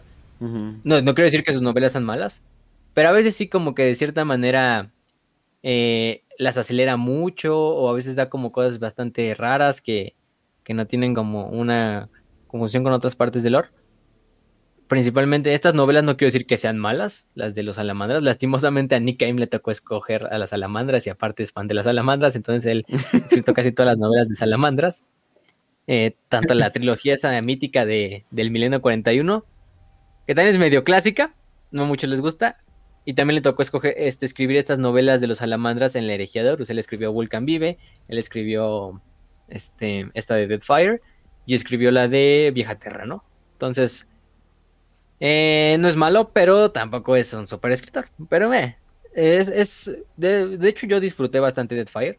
Em, la verdad es que es, si te gusta, tampoco vean con la idea y no, no vayan con eso de vallas así de, ay, no, es que este escritor me dijeron que es malo, entonces no, mejor no leo esa novela. No, ustedes creen su propio, su propio criterio. Y Nick Kime también tiene sus momentos bastante épicos donde escribe muy bien, donde el güey tiene un talento para también llevar a cabo estas analogías muy buenas que incluso se vuelven casi casi poéticas. Em, y Creo aparte, que- solo el Creo, problema es que creo que lo la dijiste, creo que la atinaste completamente. Momentos. Él sabe escribir momentos. O sea, él se- completamente Sí. se la da con momentos. Narrativa, no tanto, pero momentos, oh por Dios, definitivamente. Es decente, pero en momentos sí, sí es bastante wholesome, bastante buenos, algunos son memorables.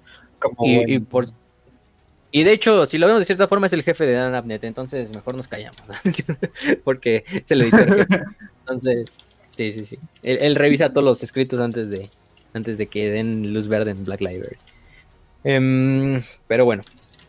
Eh, por otra parte, ya salen de lo que es el planeta de Rampart. Entonces empiezan a ser eh, vigilados por este, por este como tal, este, este mm, apóstol oscuro. Luego interrogan a, a Caspian Hecht, el que le habían apodado ya parece entonces el ángel de Rampart. Eh, lo arrestan, obviamente, porque dices, "Ay, pues, tú qué haces aquí, güey, de repente, y te encontramos, no sabemos tu lealtad tampoco, y, y aunque seas agente de Malcador, pues dan pues como que levantes, des mucha confianza, ¿no? O sea, y- tipo de, güey, es tipo de, oye, pero es que soy un agente de Malcador. Exacto, por eso es que no confío en ti. Ay, es que Malcador sí trae cosas bien, bien shady, ¿no? O sea, bien acá como que, ¿qué quería hacer con esto, no? Sí trae cosas bastante curiositas. O sea, creo que al final del día uno no puede dudar de sus intenciones. Creo que sus intenciones sí eran buenas. Pero como que se rodeaba de personas y cosas muy bizarras, ¿no? O sea, no él mismo crió a Megon desde chiquito. Sí, o sea, sí, es sí, como porque- que... uh, ajá. Sí, Y además. O sea, el güey, el güey quizá tiene una buena intención, pero tampoco es como, digamos, tiene los mejores métodos para lograrlo. Este. Bueno, por otra parte, pues de repente toda la moral de los salamandras que quedan en la nave, pues empieza a subir, ¿no? Porque les llegan las noticias del milagro que cometió Neumeon, del milagro que cometió el epistolario, em, de todo esto. Empiezan a tener esto de, oye, y sí, o sea, si Vulcan vive y nos está ayudando a través de ellos. Entonces todos empiezan a, esta fe en Vulcan empieza un poco más a renacer ent- entre otros, entre otros salamandras. El problema es que la fe también tiene esos momentos de flaqueza y el primer momento de flaqueza es cuando la primer teletransportación al warp falla. Eh, incluso el navegador casi queda muerto, Circe, queda casi muerta en el en la esta en la nave. No no muere, pero pero sí queda incapacitado un poco. Em, lo, lo que pasa es que hacen este salto a la disformidad y al salir hace mal el salto por la misma tormenta de la ruina y vuelven a salir otra vez a lo que es la em, a lo que es la a- al espacio real. Ahí es cuando los rastrean a Necrontor. Finalmente hacen una defensa fanática a los salamandras de la nave y finalmente pueden destruir la Necrontor de, em, de la Guardia de la Muerte después de hacer esto. Eh, incluso se dan cuenta que los, los guardias de la muerte pues son Space Marines. Incluso se nos dice así. No hay ninguna legión que sea tan buena en, en la guerra espacial como los puños imperiales. Pero aún así Ay. son astartes. Ok, ok. Entonces, gracias. pero aún así son astartes y la Guardia de la Muerte eh, sabe cómo hacer un abordaje, ¿no? Obviamente. Pero sí, bueno, es que sí, los puños imperiales son de los mejores porque casi casi todo su capítulo es basado en flota, entonces... De las legiones originales y yo creo que eran de las más experimentadas en combate en el vacío. Eh, a, no sé, a expensas de lo que diga Raz, ¿no? Bueno, obviamente va a decir que... Este, ¿Para qué le preguntamos? Y la, la, la pregunta es, la respuesta es obvia. Sí. no hace falta. Ah, pero bueno, este mm, durante esta parte eh, los por- los guardias de la muerte se acercan hacia lo que es el el como tal el, el- donde tienen el sarcófago de Vulcan, donde está el cuerpo de Vulcan. De hecho, este Numeon está protegiéndolo. En esa parte es cuando está él se queda en el cuarto de Vulcan a proteger el cadáver. Em, incluso se empieza a combatir con un con un Terminator, con un exterminador de la, del suelo de la muerte, que es la guardia personal de Mortarion. Pero no es un guardia de la muerte cualquiera. Es un guardia de la muerte bastante, bastante raro, porque literalmente es un Terminator poseído. Entonces, cabrón, o sea, aparte de ser un Space Marine poseído, ya es un Terminator. De hecho, lo maneja como una abominación, pero es un, Terminator totalmente putado. Numeon, pues simplemente em, no tiene otra más que en una parte decir, agarra el martillo este, el sigilo de Vulcan. No es un arma como tal, pero pues si voy a morir aquí, voy a morir luchando, aunque sea con este pinche martillito aquí que tengo, ¿no? Y es, es que es algo muy cagado, es como, digamos, si te cargara, un, te cargara un toro y tú trajeras una cuchara para combatirlo, ¿no? Para, para, para detenerlo. Y, y bueno, primeramente el Terminator eh, es, es, este, mm, le, le, dan dos disparos por la espalda, el, el Terminator se alcanza a, detener como si nada más en la carga que iba a hacer hacia Numeon. Y Numeon otra vez con su fe, literalmente empieza a, a, a, dar el mantra de Vulcan vive, Vulcan vive y, y otra vez el sigilo empieza a prenderse, empieza a ponerse en calor y hagan de cuenta que Numeon da un golpe con el martillo, un golpe que pues él no esperaba para nada que, que fuera así, pero literalmente el golpe despedaza la armadura y la carne del pinche de la abominación así como si fuera como si fuera papel, como si fuera plástico, ¿no? Y, y, de repente uno dice, ah, qué pedo, ¿no? Eh, pero sí es que sí te lo describen así como si pinche Terminator estuviera hecho de papel y nada más no me le dé el madrazo así y lo despedaza todo. Em, y bueno, aparte de esto, mm, también Ciros dice, Ciros lo presencia y dice, ah, cabrón, ¿no? O sea, este, y esto está pasando así como muy, muy seguido, ¿no? Esto ya no es, ya no es algo, ya no es un evento aislado como lo que sucedió en, en Rampart. Eh, ahí mismo Caspian Hate fue el que le ayudó a, eh, mata a dos eh, de la muerte que quedan en el cuarto, que iban a matar a Numeo, y le salva la vida. Pero, pero sí. Em, aparte de eso, em, Caspian Heck les da la idea después de que logran destruir la nave de, los, de la Guardia de la Muerte y de oponer la, la invasión o el abordaje. Este em, Heck sí les da una idea así de es que ustedes no deben de buscar el faros o no buscar la luz del astronomicón. Ustedes se deben de guiar a través de la ruina mediante la fe que irradia la nave y la propia tripulación, para que ustedes forjen su propio camino a lo largo de este de esta terrible tormenta de la disformidad, ¿no? Vete a la verga, no. no, no manches, no. Alguien me dice, pues tú ten fe y pasa por el pinche inmaterio. Es decir, no, vete a la verga, güey. ¿Dónde está mi navegador? ¿Dónde está mi campo Geller? no, no mames. El pedo es que el, navegador estaba jodido, estaba incapacitado. Sí, exacto. Historia, es, el poder de la amistad. Es el poder de la, de la fe, de tu fe. sí, algunas partes de la historia a lo mejor siendo muy cliché, pero pero bueno, pero. No, no, no, o sea, es, o sea sí es parte de ellos, o sea, y, no solamente que les quedaba, sino aparte es toda su cosmovisión, ¿no? Pero a mí me dicen eso, es como, vete a la verga, güey. No, mames. Mínimo, pero mínimo dame otros 50 startes, cabrón. Si vas sí, a pedir que haga eso, ¿no? Ah, sí, qué padre. Oh, mira, mis brazos ahora son tentáculos. Felicidad. Sí, no, todos jodidos. Sí, sí, sí, sí. Eh, al principio, pues todos dicen como, no mames, güey. O sea, ¿en serio crees que así vamos a lograr llegar a Nocturne? O sea, hasta, cierta forma realista. El único que sí confía en el plan es Numeon. Numeon es cuando finalmente ya dice, pues no hay de otra, yo voy a tomar el mando de mis hermanos, aunque sea temporal, hasta ver a mi, a mi primarca renacido. Toma el mando de, todos los, capitanes y, bueno, de los este, hermanos de batalla a, bordo de la nave y pues dice, pues no hay de otra, ¿quién es su madre? Entonces vamos a hacer esto, vamos a hacer otra vez otro salto a la disformidad y vamos a intentar hacer esta, esta comunión de, fe de todos, ¿no? El problema es que no iba a salir todo bien. Eh, después de esto, pues lo que hace el apóstol negro es que una vez que ya entran otra vez a la disformidad, que se recupera el navegante también, que ya, ya parece entonces ya se había recuperado un poco. Aunque el navegante hubiera estado recuperado, de todos modos no pueden encontrar Nocturne, porque no había Astronomicon, entonces no había forma como de rastrear hacia dónde estaba Nocturne. Entonces, más que nada estaban como vagando ahí por la disformidad. Por suerte, los campos Geller de la nave resistían muy bien. Resistían muy bien, eso sí.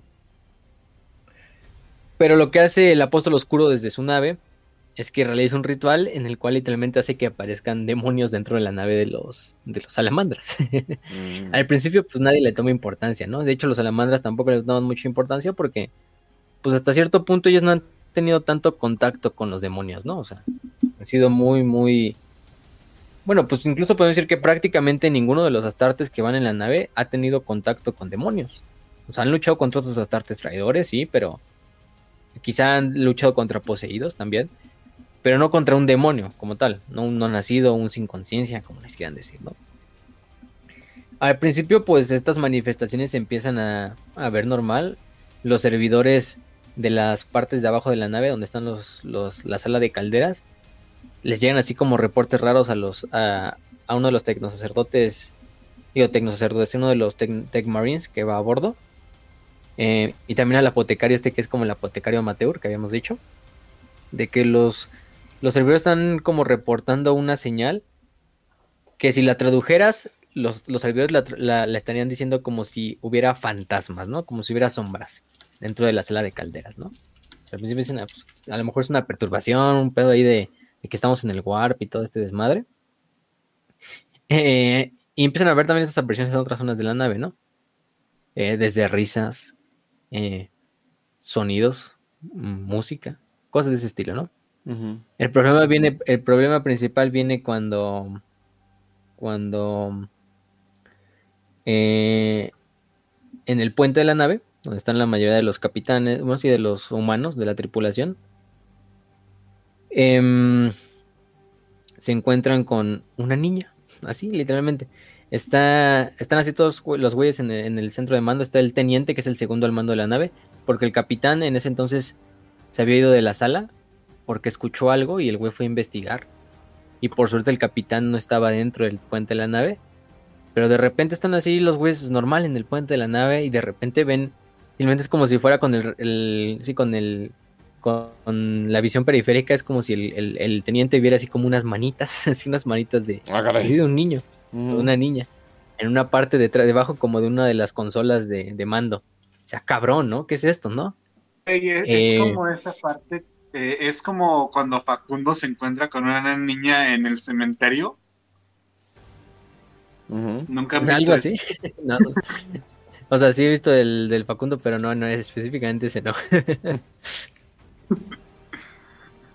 Oh shit. Es, es que se supone que en un momento Facundo, como que en su programa de incógnita, y se va a un cementerio y está, "Oh, vamos a asustar a la gente en un cementerio y ven a una niña.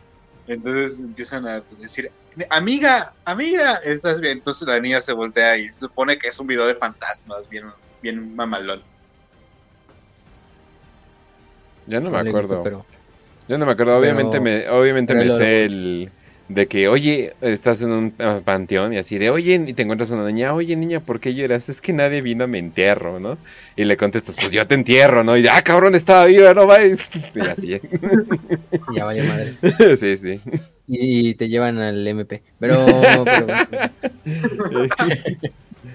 este mm, Pero sí, no, o sea, podemos hacer una situación de terror como un chiste, güey. Sí, definitivamente. De hecho también antes de eso, antes de pasar ya con lo de la niña, también había habido otras manifestaciones, por ejemplo al al a Barkir, que es el como tal el, el capellán, en uno de sus rituales donde estaba él meditando, como que sintió que algo le, em- le intentaba empujar hacia el fuego y de cierta manera casi lo logra, pero Barkir pudo ahí como re- resistirse. Pero sí, es literalmente el güey estaba meditando frente a una pira de fuego y de repente siente que algo lo avienta hacia, hacia el fuego así y dice, ah, cabrón, ¿no? Por otra parte, Saten, que es uno de los piroclastas de, de los salamandras, es poseído por un demonio mm, temporalmente por unos cuantos segundos, pero en ese tiempo logra matar a uno de sus compañeros. Bueno, mata a dos de sus compañeros. Saten simplemente ya después dice, ah, qué pedo, ¿no? Se despierta inconsciente y ya están muertos los, los otros salamandras. Entonces se encuentran a la niña en el puente y pues el, el teniente dice, ah, qué pedo, ¿no? Vamos a investigar y ya se, se agacha y debajo de una consola hay una, una niña. O sea, cabrón, que es una niña aquí, ¿no? O sea, bueno, también hay, bueno, tampoco podemos culpar a la tripulación, tampoco es mucho que hayan visto demonios ni nada, ¿no? Entonces, pues, y la mayoría de la gente, si hubiera visto esa madre, yo creo que va a ver, ¿no? Entonces, o investigar qué pedo. Y más si es un militar como el capitán, como el teniente. Entonces, en este caso, estos son, estos son humanos normales, recuerda. También hay unos cuantos servidores en el puente, otros cuantos oficiales de mando, etcétera, etcétera, etcétera. Pero cuando ya ven a la niña, literalmente la niña es como si tuviera el pelo de, eh, enfrente de la cara y no se le dejara de ver. Intentan como eh, ver la cara de la niña y simplemente la niña, pues de repente ahí se nos corta la escena y, y, y ya cuando, cuando finalmente este mm, Numeon y, y como este Numeon y, y Citos van a investigar el puente porque ya empiezan a manifestarse un chingo de estos tales fantasmas, ya se empiezan a manifestar de forma más agresiva y empiezan a atacar a la tripulación, a atacar a los Space Marines y lo primero que hace es ir hacia esta zona y, y cuando llegan al puente tienen que abrir el puente a la fuerza con unos cortadores de plasma y nada más en el puente, pinche puente es una carnicería, o sea, güeyes así amarrados con sus intestinos y colgados de los techos, otros güeyes así despedazados. Hay unos donde incluso hay como unas manchas de cadáver, pero lo único que queda es como sangre coagulada, pero en la Oh. perfecta silueta del cadáver del, del cabrón. Ajá. O sea, el teniente también obviamente muerto. Por suerte el capitán no está en esa parte. Pero, pero bueno. Eh, aparte de eso, también eh, lo único que encuentran es a una mujer que está llorando, obviamente, toda manchada de sangre, llamada Lizar Essensi, que era teniente de Timonel. De hecho, es la Timonel. Em, y ya está, está eh, en posición fetal. Y cuando se dan cuenta de por qué es la única sobreviviente, Numen le abre la mano para ver qué tiene en la mano y se da cuenta que es un símbolo de, del águila imperial. Y ella, está, y está literalmente en ese momento rezando partes del Lectitio Divinitatus. Eh, es lo único que la llegó a proteger del demonio. Recordemos el Lectitio Divinitatus. Como Eufrati Kiri lo hizo con el demonio, así que se apareció dentro de la nave. Pues de esta cierta manera. Y un poco de suerte también, a esta Lisa la lograron salvar. Su, fe en el emperador. Pues no mames, pues está, está raro, ¿no? Luego de esto se encuentran otra vez a la niña. La niña incluso les dice mm, que ustedes no deberían de estar aquí. Los eh, usando las muertes, usando las voces de los de los miembros muertos de la tripulación. Oh, Jesus. sí, aparte. No, entonces está cabrón. Porque se aparece la niña, pero es como si hablara a través de los cadáveres de todos los demás, de todos los demás miembros muertos. Entonces sí. Em, mientras tanto, el capitán de la nave está en otra parte de la nave siguiendo, porque él se salió primero de la, del puente de, la, de mando, porque vio a la niña y fue a perseguirla. El pedo aquí es que esa niña, la forma que está tomando ese, ese no nacido, ese demonio, es la hija del capitán, que según se murió y todo el desmadre, ¿no? Entonces está tomando la, la, la, visión de esa hija y la hija le está diciendo, ah, no, pues ven, papá, y no sé qué, chingue su madre. Y, hasta que hasta que hasta que llega el, el epistolario Ushaman, que es el bibliotecario único psíquico a bordo, y lo agarra y le dice, no, no, no, te vayas con esa madre, güey, es un pinche demonio, y ya los dos se van a esconder y, y, luchan contra esa madre, ¿no? Em, mientras tanto, pues todos los, los, miembros de la legión están dispersos por toda la nave, porque pues no están luchando en una parte, otros están viendo dónde están los demonios en otra parte, otros están en el puente, otros están en las salas de calderas, en el epistolario, etcétera. Eh, entonces, pues, en este momento es cuando los, los, portadores de la palabra atacan y su nave, la monarquia, emerge de la tormenta de la ruina al lado de la nave de los salamandras y hacen una acción de abordaje. Em, obviamente son, aparte de estar peleando contra los demonios, pues mismo están peleando contra los, los portadores de la palabra que están abordando. Pero el problema principal es que los portadores de la palabra se dirigen hacia las zonas del campo Geller para desactivarlo. ¿Por qué? Porque si lo desactivamos, pues ya. Imagínense. Si la nave tiene campos Geller y ya está siendo jodida por demonios, aparte, ahora apaga el campo. Y es más porque el ritual que hizo Kurgalek de en realidad no es como que los demonios se filtraron a través del campo Geller, sino más bien hizo que los putos demonios como que aparecieran dentro de la nave, creando como un pequeño portal. Eh, y también utilizando, de hecho, utiliza Numeon como cierta parte para el portal.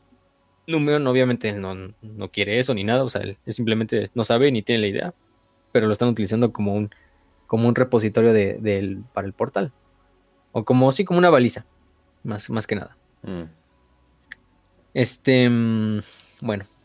Por otra parte, Citos y Numeon llegan a donde está el... el eh, se dirigen hacia donde está el cadáver de su primarca y en el camino se encuentran a Vulcan caminando en los... Sí, a Vulcan se lo encuentran caminando dentro de las los pasillos de la Caribe diciendo, ah, cabrón, ¿qué chingos haces aquí? aquí casual, ¿verdad? Todo pinche casual. Aquí nuestro primarca. Vulcan vive, ah, pero dice, no es, no es posible.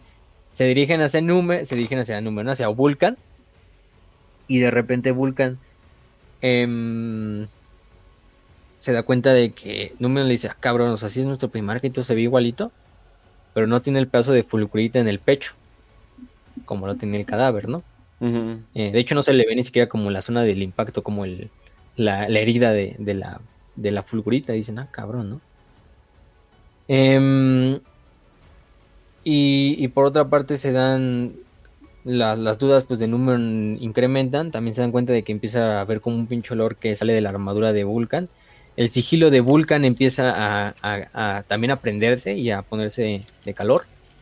Em, incluso quemando un pedazo de la armadura de, de Numen. Numen ya se da cuenta y dice, ay cabrón, está, está prendido esto. Entonces le empieza a sospechar, no, pues está más está prendiendo cada vez que hay una de estas manifestaciones. Entonces, más probable es que esto no sea real.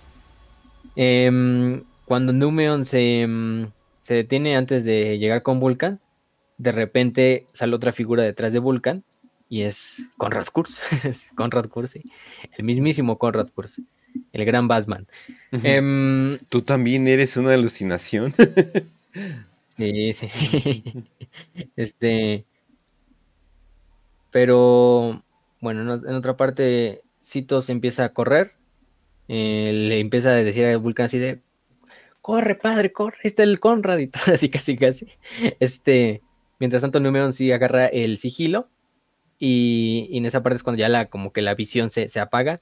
Numeon agarra su, su basilisco, que es su Volter, y le da dos disparos a, a lo que está frente a ellos. Em, aparte de eso, hace que también Citos se dé cuenta y deje de correr. Y en ese momento es cuando Citos deja de correr, justo antes de que entre como a una, literalmente una pinche boca que se abrió en el piso de la nave, antes de que, de que caiga por ahí. Y se dan cuenta que pues ese, ese- esa visión de Vulcan y de Conrad Kurt no es más que el demonio que estaban persiguiendo, el de la niña. Le da a la niña, le están persiguiendo todos a lo largo de la nave, entonces es un desmadre, casi casi.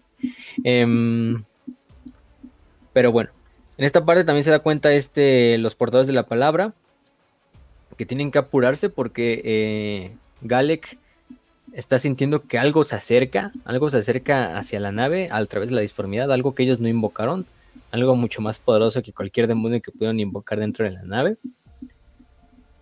Y se tienen que apurar, entonces pues van ahí, los salamandras logran eh, acabar con los ataques. También se dan cuenta ya finalmente de que este, mm, de que, mm, de que los demonios pues son demonios de Slanesh. Bueno, ellos no lo conocen, pero son demonios de Slanesh. Se nos revela por ahí que son diablillas, la mayoría Mm. Eh, han tomado estas formas. También hay otros cuantos demonios de otros tipos, pero la mayoría son diablillas las que están atacando la nave o las que invocaron ahí. Em, mientras tanto, también en la sala de calderas, los eh, Son, que es el Tecnomarine principal, y este. mm, y. ¿Cómo se llama? Y, y Gengargo están defendiendo la sala de calderas. Están luchando contra los portadores de la palabra. Son es asesinado por uno de los portadores de la palabra, el, el Tecmarine pero finalmente Igen Gargo logra acabar con el con el portador de la palabra con la ayuda de Caspian Hecht también. Que ese de hecho ese portador de la palabra es uno de los comandantes de ah, no es uno de los sargentos de, de, de Galek del que había enviado. Mientras tanto Citos y Numeon pues regresan a- al puente eh, matan al, al demonio de la niña finalmente o bueno lo logran desterrar hasta cierto punto. Mm. se encuentran al epistolero Ushaman que está recitando pasajes del Lectito de Minutatus para, para, para mantener a los demonios a raya. Y de hecho se queda inconsciente, y, o sea, está inconsciente el, bibliotecario, pero, pero sigue recitando. Bueno, más bien, se, queda inconsciente el bibliotecario y el capitán de la nave es el que empieza a recitar los, los, los, puestos de la, del Lectito de Minutatus para mantener a los demonios. Y le sirvió hasta cierto punto, porque los demonios simplemente no estaban acercando hacia donde ellos estaban. Por otra parte, mm, eh, Artelius Numeon eh, no está presente en esa parte, pero por Galek el apóstol oscuro se manifiesta en lo que es la cámara, donde está el cadáver de Vulcan, y utiliza una espada llamada la espada Asirnot, su nombre ahí raro, que es una espada hecha a base de los huesos de Ferrus Manus, que lograron capturar los portadores de la palabra y crear una espada. Entonces con él piensa, con esa espada piensa cortar como el pedazo de fulgurita para llevárselo del cuerpo de, de, de Vulcan. Y apurado, porque el güey sabe que chingue su ya va a llegar el. Ya va a llegar esa madre que había visto en la disformidad. Logra cortar un pedacito, pero no logra cortar toda la fulgurita. Solo se lleva un pedazo pequeño, que es lo que él no quería. Porque es en ese momento en el cual eh, se manifiesta dentro de la nave al momento de manifestarse todos los demonios incluso corren con miedo, así de que se salen de la nave en chinga y salen del campo Geld y salen hacia la disformidad. También los portadores de la palabra tienen que retirarse y de hecho algunos se corta el teletransporte y no se caen en la nave ahí pues ya presa para los salamandras que ya están eh, patrullando toda la nave. Pero ahí lo que se encuentran es a... Se presenta primero ante Numeon, se presenta de hecho ante Numeon, se presenta un rey de un ojo, un rey cíclope. Ah, La profecía del rey cíclope. Que de hecho la profecía del rey de un ojo, el rey cíclope, es una de las... De hecho así empieza el libro, con esa profecía que es una profecía de las leyendas de Nocturne, que, que no nos habla de muchas cosas. Em, por ejemplo, una de sus partes de la profecía es que mientras los cielos eh, lloren sus lágrimas de, de flamas, tú entrarás a la montaña para encontrar el santuario y encontrar tu perdición. La última imagen de tu existencia será oscurecida por la nube piroclástica que eventualmente hará que nada permanezca de tu memoria y de tu sombra. La profecía del rey de un ojo. ¿Quién es este rey de un ojo? Yo creo que ya nos podemos ir encaminando. Rey de un ojo, un cíclope, un, una entidad psíquica que le temen todas las criaturas de la disformidad por su poder. Pues nada más y nada menos que ante Gilliman, digo ante Gilliman, qué pedo, que ante, ante Numeon. Digo, Nueva re- Nuevas, nuevas revelaciones. Y nuevas relaciones. Artelus Newman todo el tiempo fue Gilliman. No, no, no. Este mm, se le presenta esta nueva forma, este omnipotente rey de un ojo, que es nada más y nada menos que el rey eh, carmesí de la Legión 15, Magnus el Rojo, primarca de los mil hijos. Al principio dice, "Ah, cabrón, ¿no? Pues todos sacan así como, ah, chinga, entonces, ¿Magnus es el bueno de la historia? No. Pero no. ¡Wow! Aquí hay algo, aquí hay algo, bueno, en teoría, de cierta manera, si lo vemos un poco, sí, un poco no. Mm, eh, eso ya cada quien su término. Pero, ¿por qué? De hecho, en las, semanas anteriores ya habían estado sucediendo como cosas de la de esta profecía. La navegadora, la a veces se ponía a, a decir pasajes de esta leyenda así incontrolablemente. Em, incluso el epistolero Shaman había puesto una de las líneas de, de esta leyenda en una en un pedazo de metal que se había encontrado por ahí. Pero el único que sabía de lo que estaba sucediendo en ese momento era el apóstol oscuro Korgalek, que sabía que esa entidad se acercaba hacia la nave. Pero en el momento en que se le presenta este mm, a este Numeon, Numeon primero se da cuenta dice, ¿qué pedo? Y se ve que la, la- la aparición del primer que está hablando consigo, consigo mismo en un monólogo. O sea, pues, y este número, pues, ah, pues no lo voy a interrumpir, ¿no? Es un primar que a final de cuentas tampoco es. También número está así como en ese momento súper aterrado, ¿no? Porque pues, es, es Magnus y todo el pedo. Ahí no sabe todavía y, y Numeon sí está confundido de.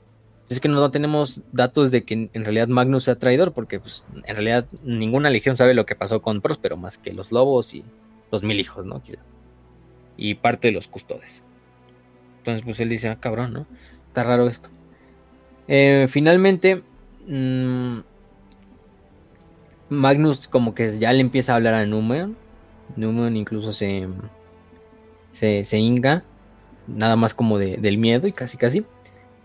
Eh, Numeon empieza a hablar con Magnus de mm, que si Magnus ha venido a destruirlos, que lo haga en este mismísimo momento. Pero si, si hubiera sido su razón ya lo hubiera hecho.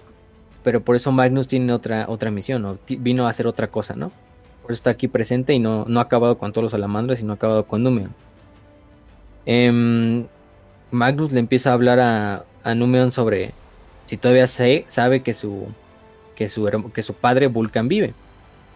Em, también le dice este Magnus de, sé que estás perdiendo de cierta manera la fe, lo puedo sentir, sé de que, de que esa fe que tú traes también es un, una carga oscura que tú, que tú estás cargando, esa carga oscura de querer liderar, bueno, más bien de, de tener que liderar a tus compañeros cuando tú, cuando todavía Vulcan no está presente, porque si es esa culpa que tiene, en parte es esa culpa que tiene Numeon de no poder proteger a Vulcan durante la batalla de Isman 5, porque él era parte de la guardia de la Pira, la guardia personal, pero aparte de esa culpa de que él mismo de no quiere liderar a sus compañeros, pero no tiene otra más que hacerlo, porque pues el, el señor de los, de los dragones no está presente, o sea, nunca no está presente.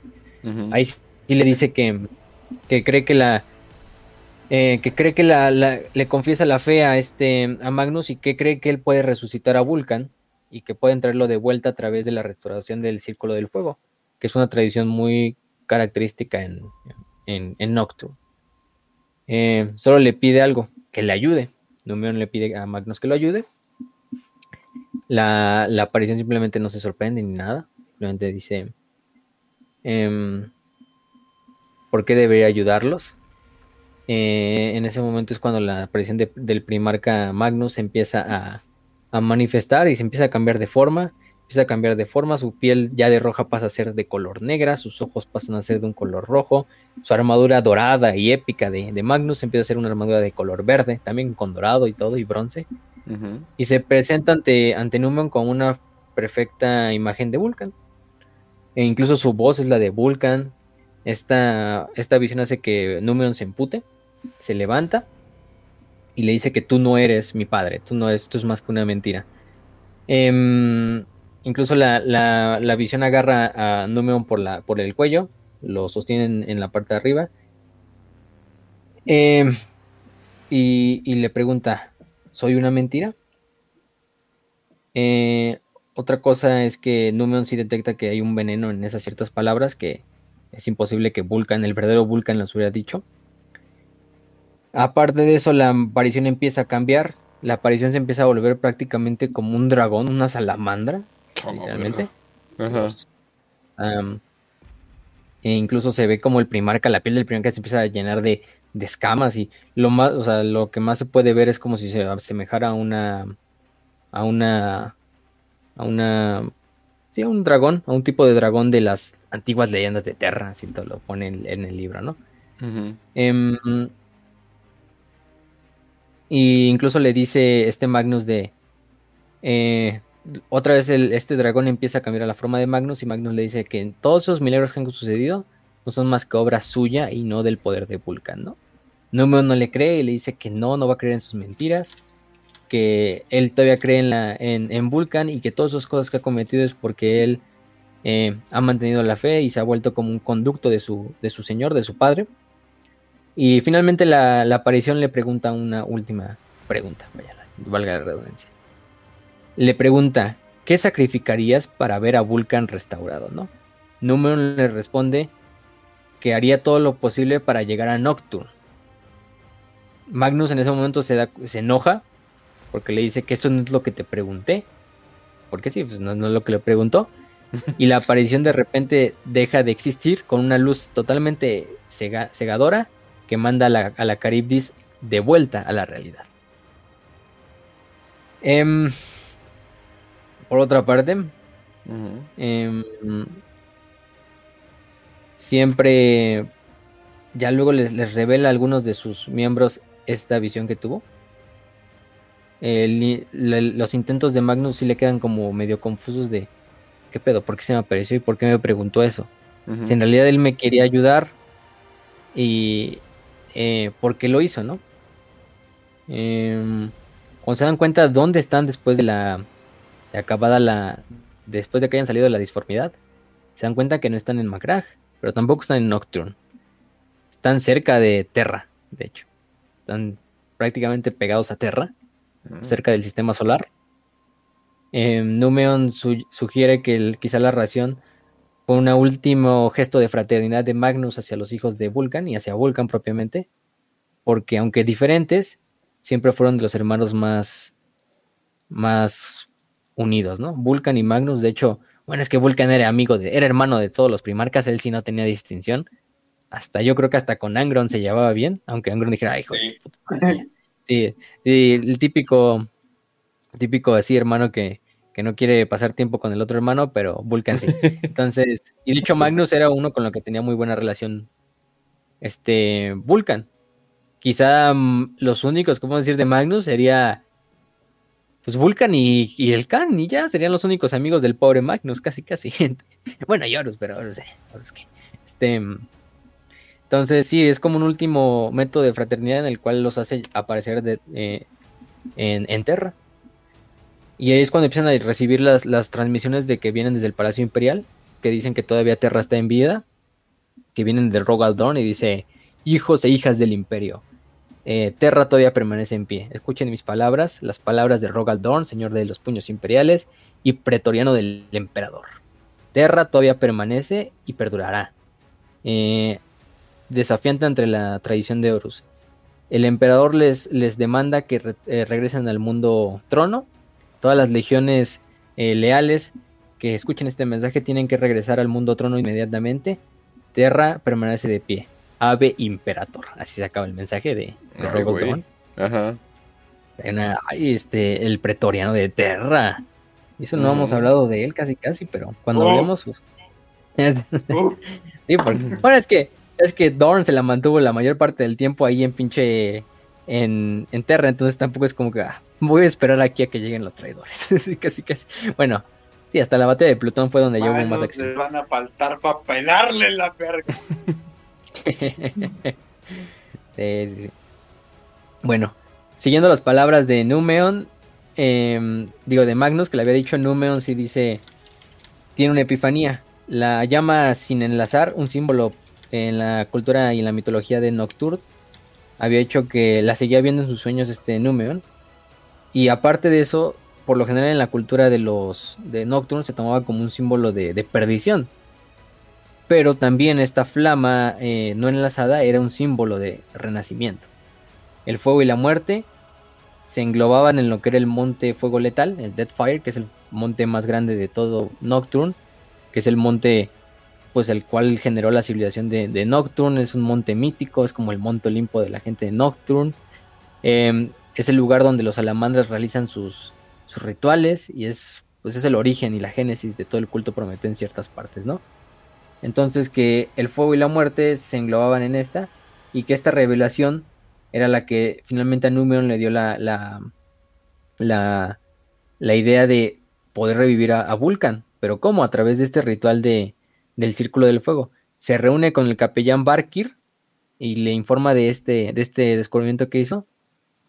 Y, y Barkir, como es capellán y él sabe de los ritos funerarios, de los ritos religiosos, le dice, pues es, es posible, al final del día tengo un fe en que esto sea posible. Si tú crees que en eso, es, eso puede ser, Numeon, confío en tu palabra, ¿no? Porque además Numeon ya había liderado y se había ganado el respeto de muchos Space y finalmente utilizó el arte de la piromancia, este, este Barkir, para ver como el futuro, para ver, sí, básicamente es como un arte de premonición. Y Barkir se quedó totalmente convencido. Hacen una, hacen una reunión todos los salamandras, finalmente llegan a la conclusión y, y Numeon les expone el punto a todos, ¿no? Eh, había dos posibilidades. Se quedaban en Terra a defender Terra, como Rogaldorn les había dicho, como les estaba diciendo. Podían regresar a Macragge, avisar a, a Gilliman y al Imperium Secundus de que Terra todavía seguía en pie y que lo primero que tenían que hacer era regresar a Terra. O que podrían ir a Nocturne para resucitar a su, primarca. Eh, esa sería la única. Eh, el, deber les, demandaba este, ir a Terra e informarle a Macragge. Pero el honor les demandaba llevar a su primarca una vez más a Nocturne y tratar de revivirlo, ¿no? Todos al principio pues aceptan, excepto uno, Record Shatten, si dice que es como un, una locura, que cómo van a regresar de la tormenta de la ruina, ya tan cerca de Terra, mejor es que nos quedemos aquí a luchar con los hermanos que quedan en Terra y proteger el, la misión del emperador. Gracias. Pero, Gracias. pero de hecho Sat, sí, pero, pero eso, Saten es un pendejo, no le hagan caso. Este, pero, eh, no le hagan caso a ese güey. Este, puta madre, alguien podría venir aquí, por favor. Oye, deberíamos de apoyarlo. Al final del día, pues estamos aquí, ¿no? No, es un pendejo. No mames. Vámonos de vuelta Nocturne. sí, sí, sí. Um, Saten, pues sí, Saten no accede. De hecho, él se sale del círculo donde están haciendo como la meditación y como el consenso todos. Pero dice: Estás loco, Numeon, pero. Pero aún así te seguiré, ¿no? Porque aquí están mis hermanos y aquí está mi primarca. Y aunque crea que tu idea es toda una locura y lo mejor sería quedarnos en tierra, pues no tengo de otra. Y creo en y creo que eh, al final del día pues esto puede ser bueno, bueno, puede ser buen puede ser una parte de todos modos de las dos formas vamos a morir prácticamente casi casi llegase como conclusión fatalista ¿no? de todos modos va a cargar la verga ¿no? Mm. bueno pues sí, ya pues vámonos sí. de una vez pues ni pedo vámonos ah, y sí entonces los salamandras ahí deciden su destino van a enfrentarse a la tormenta una vez más después de todos los terrores que han enfrentado a lo largo del viaje. Ya es un viaje que lleva meses, quizá. Eh, pero lo van a hacer con una nueva fe y con una nueva hermandad reforjada en los fuegos de esa cámara donde estaban realizando la reunión. Ahora, como hijos de Nocturne, como hermanos, eh, como hijos del Señor de los Dragones, iban a llevar su último deber y iban a morir intentándolo, y quizá muchos iban a, no lo iban a lograr, muchos quizá no iban a ver Nocturne con sus propios ojos una vez regresando, pero lo importante era intentarlo, ¿no? Y con la fe de que Vulcan vive, los hermanos lo iban a lograr. Y siguiendo el consejo de, del caballero errante, de Caspian Hecht, de ellos crearse como su propio astronomicón de fe, o sea, volverse su propio astronomicón, empiezan a hacer un plan bastante, bastante curioso, de hecho, o sea, hasta dije, ah, cabrón, ¿cómo está este? Este está medio raro. Este no me la sabía. sí, este no me la sabía. Finalmente Circe, que es la, navegadora, accede a, realizar el viaje y incluso accede de manera voluntaria y dice, no me importa si muero en, en, la traslación que vamos a hacer hacia Nocturne, lo importante es lograr que el Primarca regrese a su mundo natal y servirle a, mi legión, ¿no? Porque al final también son servidores de la legión, entonces ella accede felizmente a dar su vida para lograr que la nave llegue hacia Nocturne o por lo menos volverla a meter una vez más en la disformidad. Em, entonces lo que hacen aquí es... Ah, es que es un, pedo muy raro, pero bueno, van hacia lo que es el punto Mandeville para salir de, de donde estaban y entran otra vez a la disformidad. Se preparan lo mejor que pueden y lo que realizan es van a hacer lo que es un tipo de, sí, de esta, esta como oración dirigida por el capellán Barkir, que está realizando aparte de eso un ritual eh, de piromancia, para estar viendo hacia dónde está Nocturne y hacia, hacia arrastrar como, como el futuro de Nocturne y de esta manera guiar la nave un poquito. Aparte de eso, Numeon va con él, pero aparte va el epistolario, Ushaman, que va a ir sacando la información que Barkir le vaya diciendo de esta manera dándole Ushman como traduciéndola, porque es el único pues psíquico que queda en la nave y, está en mejor estado que la navegante. Y así mismo el psíquico, este Ushamar, le va a estar dando la información a la navegante hacia donde se tienen que dirigir. La navegante simplemente, con su pequeño estado catatónico en el cual está, en su, ya su estado crítico, va a estar yendo la nave en lo poco que le quede de tiempo.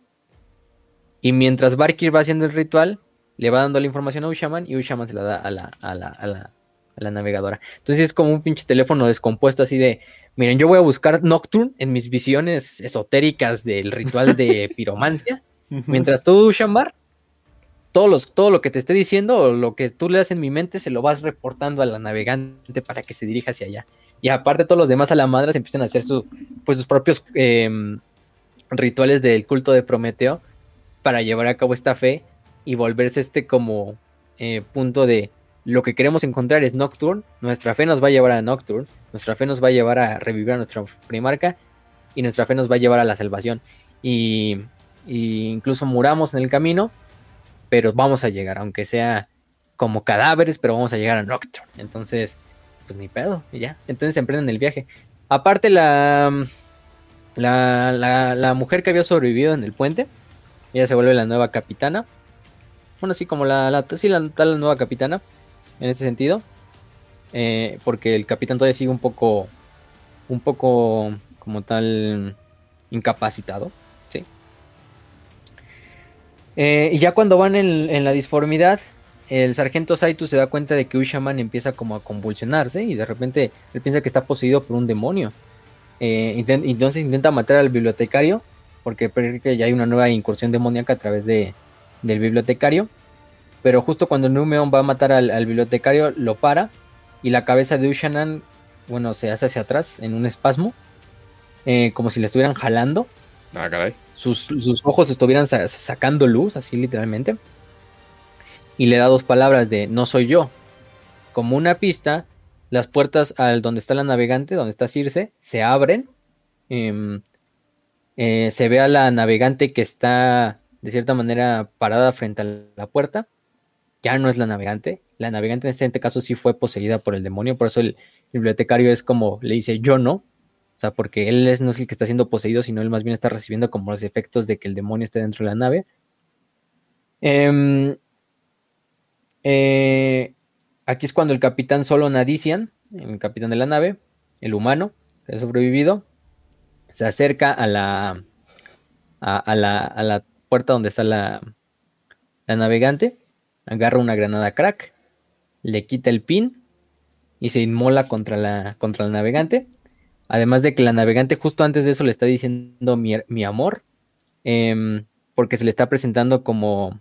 Oh, no. Ahí sí no entendí muy bien si en realidad Circe es, fue esposa de, del capitán, aunque sea es una navegante, o si más bien como que el demonio estaba tomando la forma de la esposa del, del capitán a través de, de Circe. Pero no importa, eso es, no, no es, no es- no- no es importante, pero Adician simplemente dice que tú no eres, tú no eres mi esposa, y Adician se va y se inmola contra la, contra la, contra el demonio y contra el navegante con la granada crack, destruyendo todo lo que es la zona de, mm, de, mm, del puente.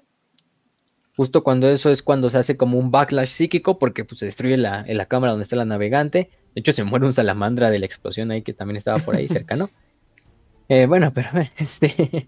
em, Parte del trabajo. Ah, eh, Numion también logra, logra escudar a la, a la, a la teniente Ese- Essensi para que siga ella como la, la líder de la nave.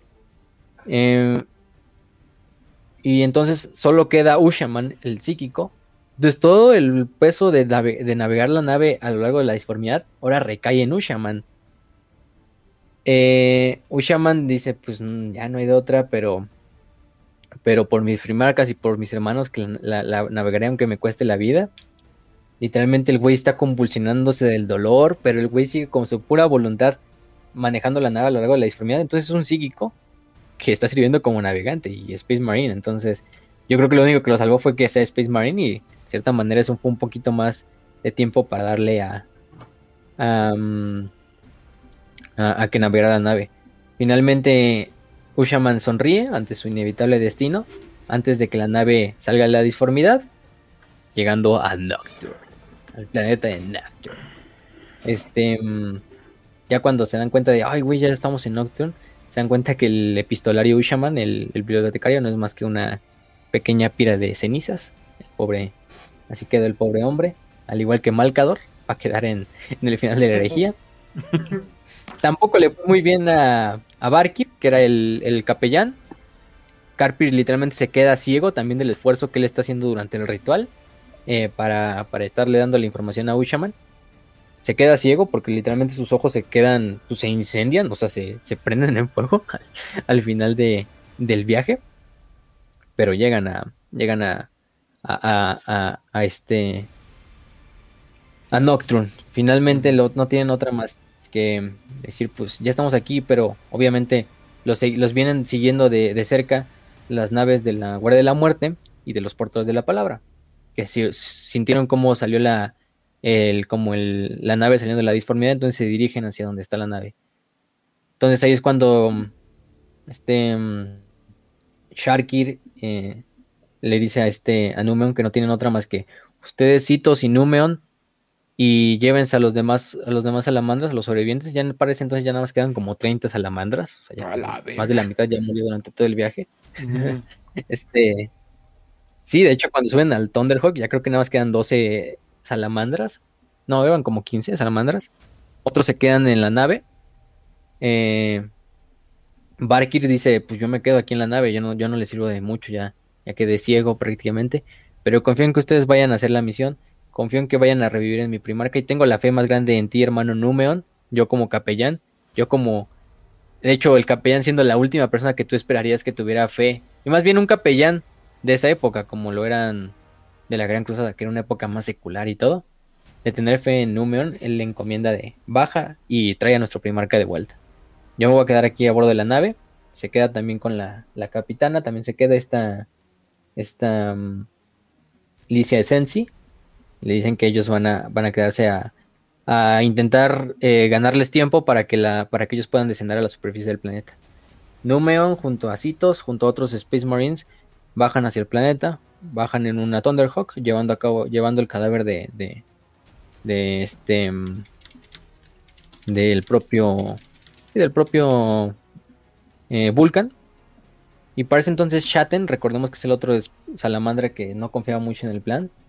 Cuando ya el plan tiene su suceso, dice, ay cabrón, ¿no? Pero en ese momento está interrogando, bueno, está con Caspian Heck, el Space Marine. Y Caspian Heck se nos revela que en realidad no es Caspian Heck. Caspian Heck todo este tiempo ha sido nada más y nada menos que Bartusan Arek, el Space Marine de los portadores de la palabra, que quiere matar a Lorgar y que escapó de, de Ultramar.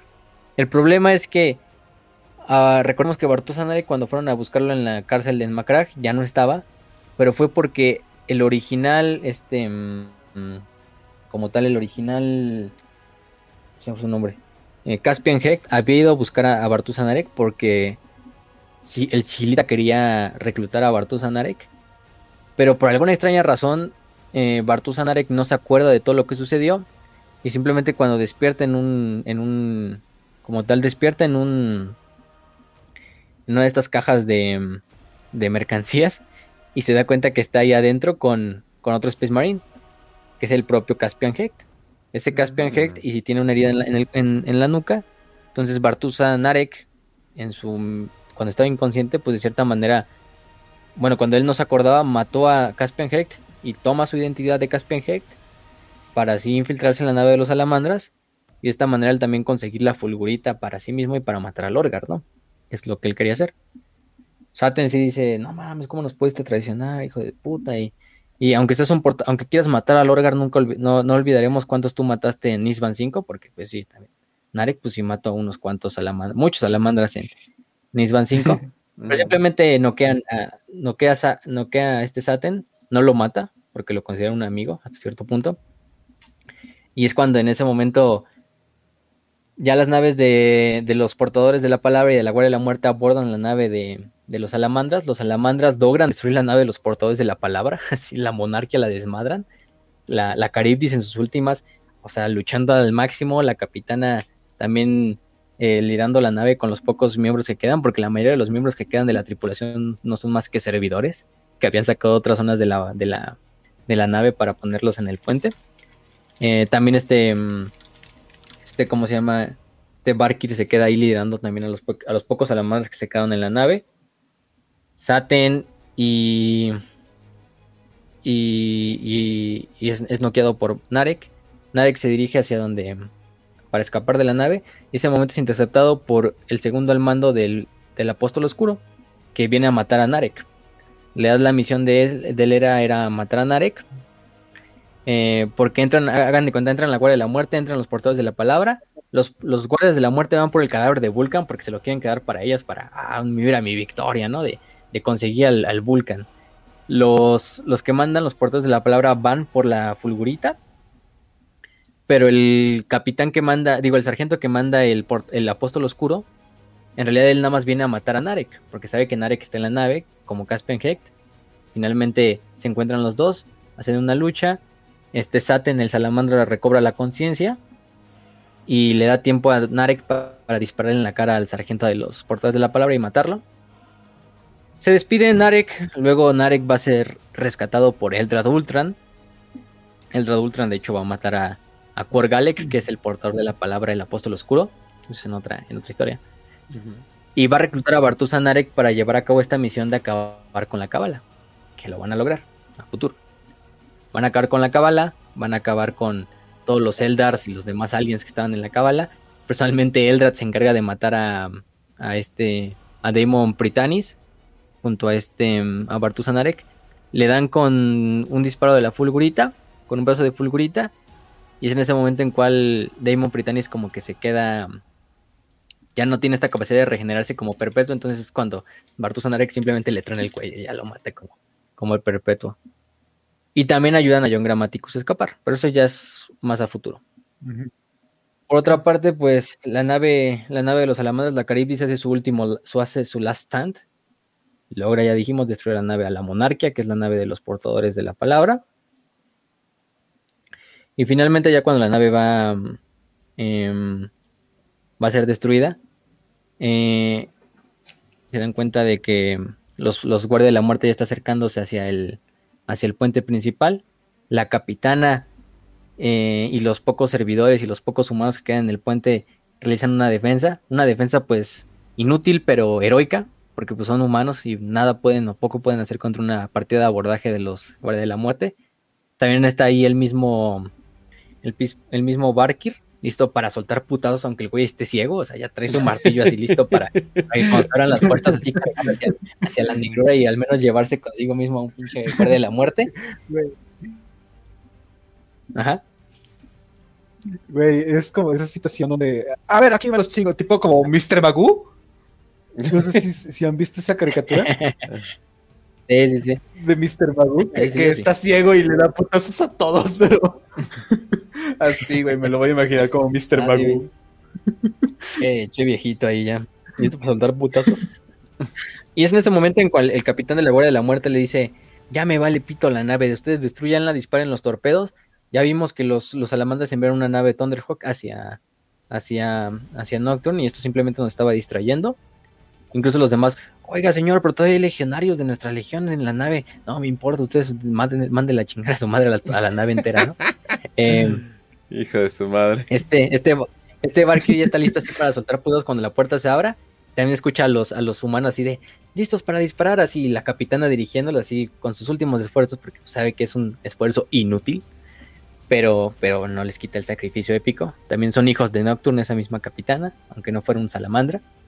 Em, sueltan un impacto que incluso saca volando un poco a Barkir, incluso él siendo un Space Marine. Y cuando, cuando se despierta, pues él piensa que ya está muerto o que ya a punto lo van a fusilar o lo van a rematar los guardias de la muerte. Y no, nada más escucha la voz de Saten. Escucha la voz de Saten de que se levante, hermano.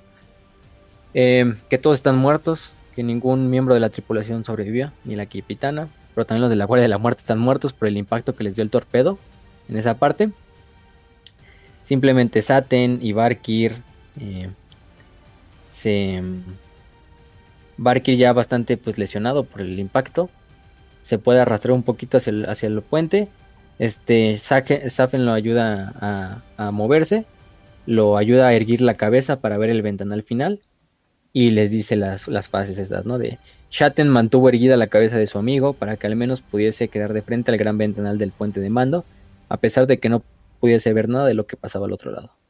Es increíble, susurró Saten con la voz temblorosa, al son de las violentas sacudidas del puente de mando. Nuestro planeta. Barkir notó que Saten había apoyado una mano sobre su hombro. Vulcan vive, capellán. A pesar del dolor inmenso que sentía, Bakir sonrió. En cada uno de nuestros actos, desde ahora hasta que llegue nuestro fin. No falta mucho para eso, dijo Shatten, mientras aumentaban las grietas y las fisuras en el puente de mando y las llamas de la inmolación se acercaban a sus cuerpos. Al menos, le dijo Barkir, mientras la Caribdis se rendía totalmente, he podido contemplar Nocturne por última vez. Y así acaba la historia de Safen, digo, de Shatten y de el buen capellán Barkir, luchando hasta el último en la nave Caribdis, la nave Caribdis dando su último sacrificio, porque la nave Caribdis también fue un salamandra hasta el final de los días. Eh, a medida que ellos dejaban de existir, la explosión de la nave logró inutilizar la nave de los, de guardias de la muerte, incluso le llega a acabar los escudos, eh, le destruye bastantes cubiertas, y la Caribdis se va con un rugiente último grito de desafío, prácticamente después de llevarse a una nave entera de los portadores de la palabra y llevarse casi a la mitad de una nave de la Guardia de la Muerte, mucho más grande que ella.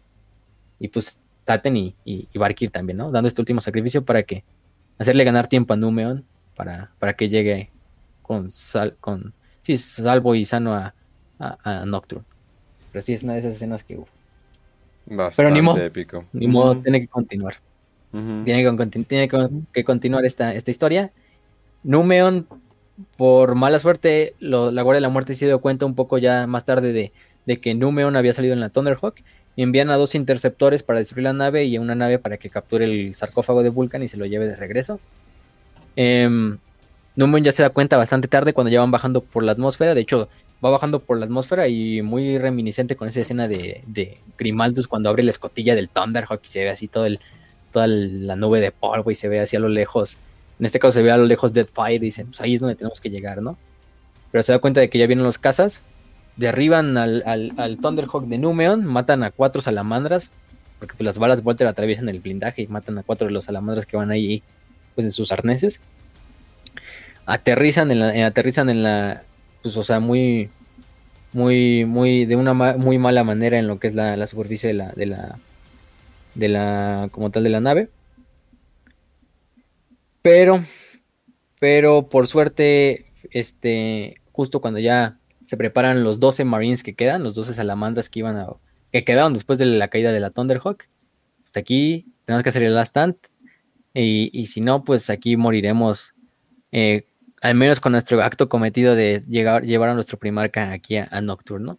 que hasta cierto punto ya lo habían logrado, pero, pero justo en ese momento que van a ser ya eh, exterminados por, las por los cazas y por la nave que viene a recuperar el cadáver de, de Vulcan, es cuando llegan otros Thunderhawks de los salamandras, específicamente em, de los Dracos de Fuego, liderados por el liderados por el capitán Raitan.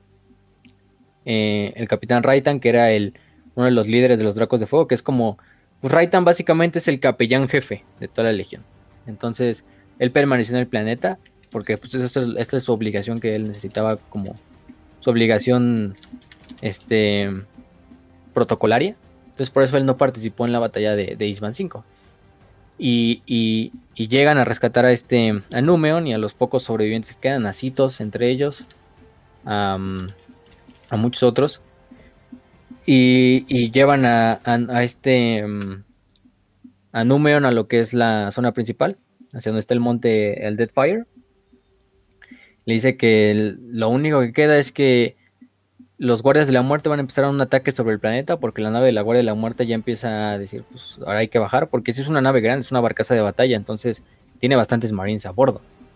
Eh, quizá más de mil marines de la guardia de la muerte, entonces sí son bastantes. E incluso tiene tanques, dreadnoughts y todo. Entonces obviamente la guardia de la muerte va a atacar tarde o temprano el planeta. Entonces los guardias, los salamandras tienen más que otra más que hacer una defensa fanática de lo que es la, la zona principal y aparte de eso, este um, le, informa a este Numeon que si hay algunos salamandras, hay 800 salamandras todavía en Nocturne. La mayoría son, quizá el 90% son novicios, o sea, son scouts, o sea, no son salamandras, salamandras. Pero que eso es lo único que tienen para defender el planeta, ¿no? Además de la Guardia de la Pira, además de los que van acompañando a Numeon, además de los dracos de fuego que quedan y que están liderando, que ya son veteranos de por sí. Entonces, pues empiezan a hacer esta defensa en la cual van a hacer un perímetro a lo largo de la, de la ciudad principal de Nocturne. Eh, le ponen los escudos de vacío para que proteja esa zona.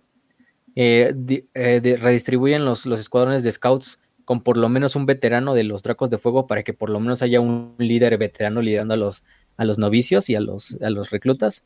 Entonces, es, esta defensa también súper fanática. Los guardias de la muerte, la guardia de la muerte empieza a bombardear el planeta con bombas víricas del virus de valor de vida. Em, y otras mismas que incluso creo que eran armas demoníacas, virus demoníacos de Norgol o madres así, porque la dice que tienen como hasta vida propia. Sí, específicamente es donde van a descender y donde está la defensa de los salamandras. Lo, lo más cagado es que este mm, Nocturne no se va a dejar ir tan fácil, ¿no? Nocturne por sí mismo va a actuar. Y el planeta es como si el planeta incluso apoyara la defensa de los salamandras.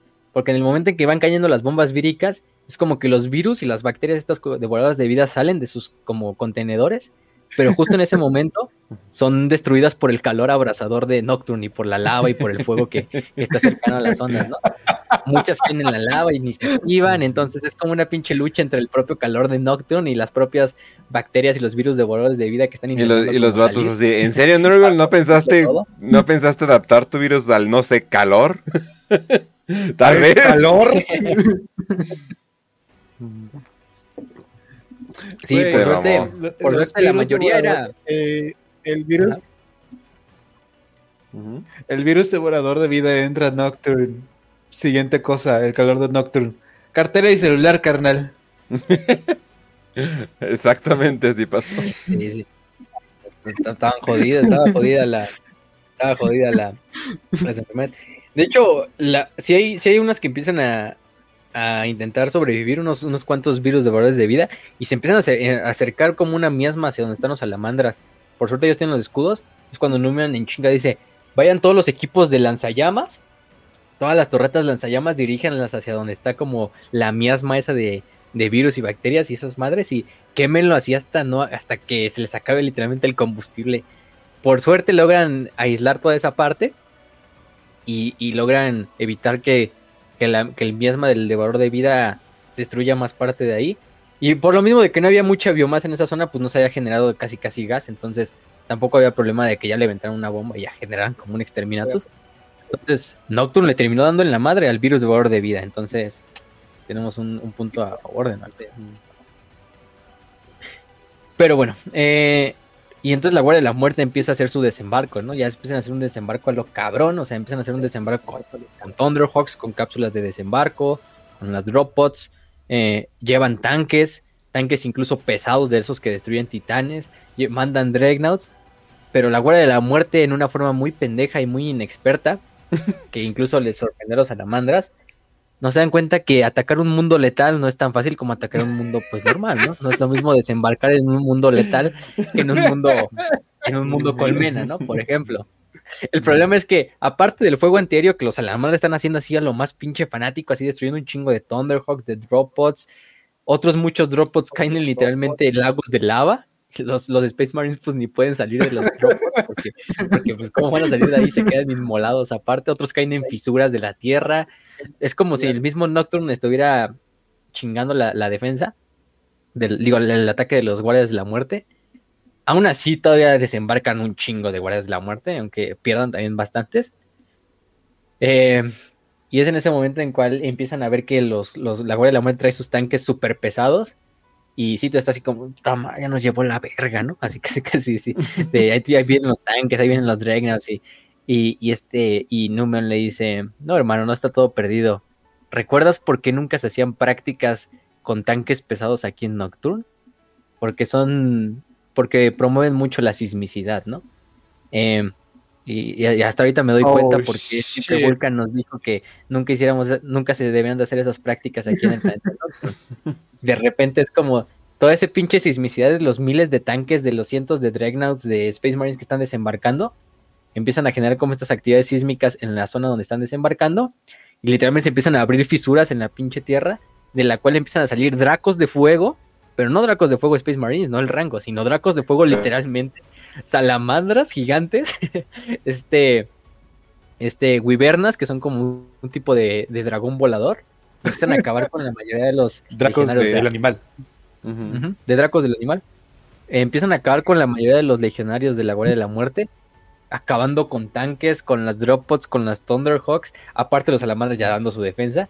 Entonces dicen, no, pues los, de, los salamandras en ese momento es cuando empiezan a subirles la moral porque, te digo, Nocturne está peleando por sí misma. Y, o sea, primero fue acabar con el virus devorador de vida con el puro calor y el fuego, ¿no? Después fue acabar con la mayoría de las cápsulas de desembarco y de los drop pods, simplemente con, con las erupciones y con todo esto. Y ahora la fauna de Nocturne está luchando codo a codo, casi casi con los salamandras. Así como Blancanieves cuando llama a los, a los, a los animales, pero, pero en esteroides, ¿no? Y con salamandras y con, con lanzallamas y todo lo que quieras. Entonces los, los salamandras a hacer este ataque ya frontal, salen del escudo del vacío y.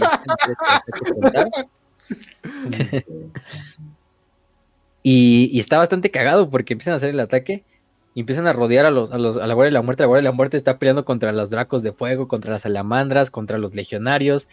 Y empiezan a hacer un ataque súper organizado en el cual empiezan a empujar a la Guardia de la Muerte y la terminan haciendo mierda. Este. mm, finalmente el propio Numeon se enfrenta al líder de la Guardia de la Muerte que va liderando el, el ataque. Que desembarcó el güey y todo. Y así como. Ya no tiene ningún. Ya no tiene ningún güey a su, a su lado. Y simplemente así como de. "Ah, yo vine a capturar a Vulcan y ese será mi trofeo. y casi, casi, ¿no? Incluso Numeon le dice a sus demás lados que se aparten, que este güey es suyo. Agarra la espada de su amigo Til, la que le había dado, la, la Gladius. Y, el, y el guardia de la muerte. Tú, Salamandra, tú serás mi presa. Y así, antes de que te mate, quiero que conozcas mi nombre. es-".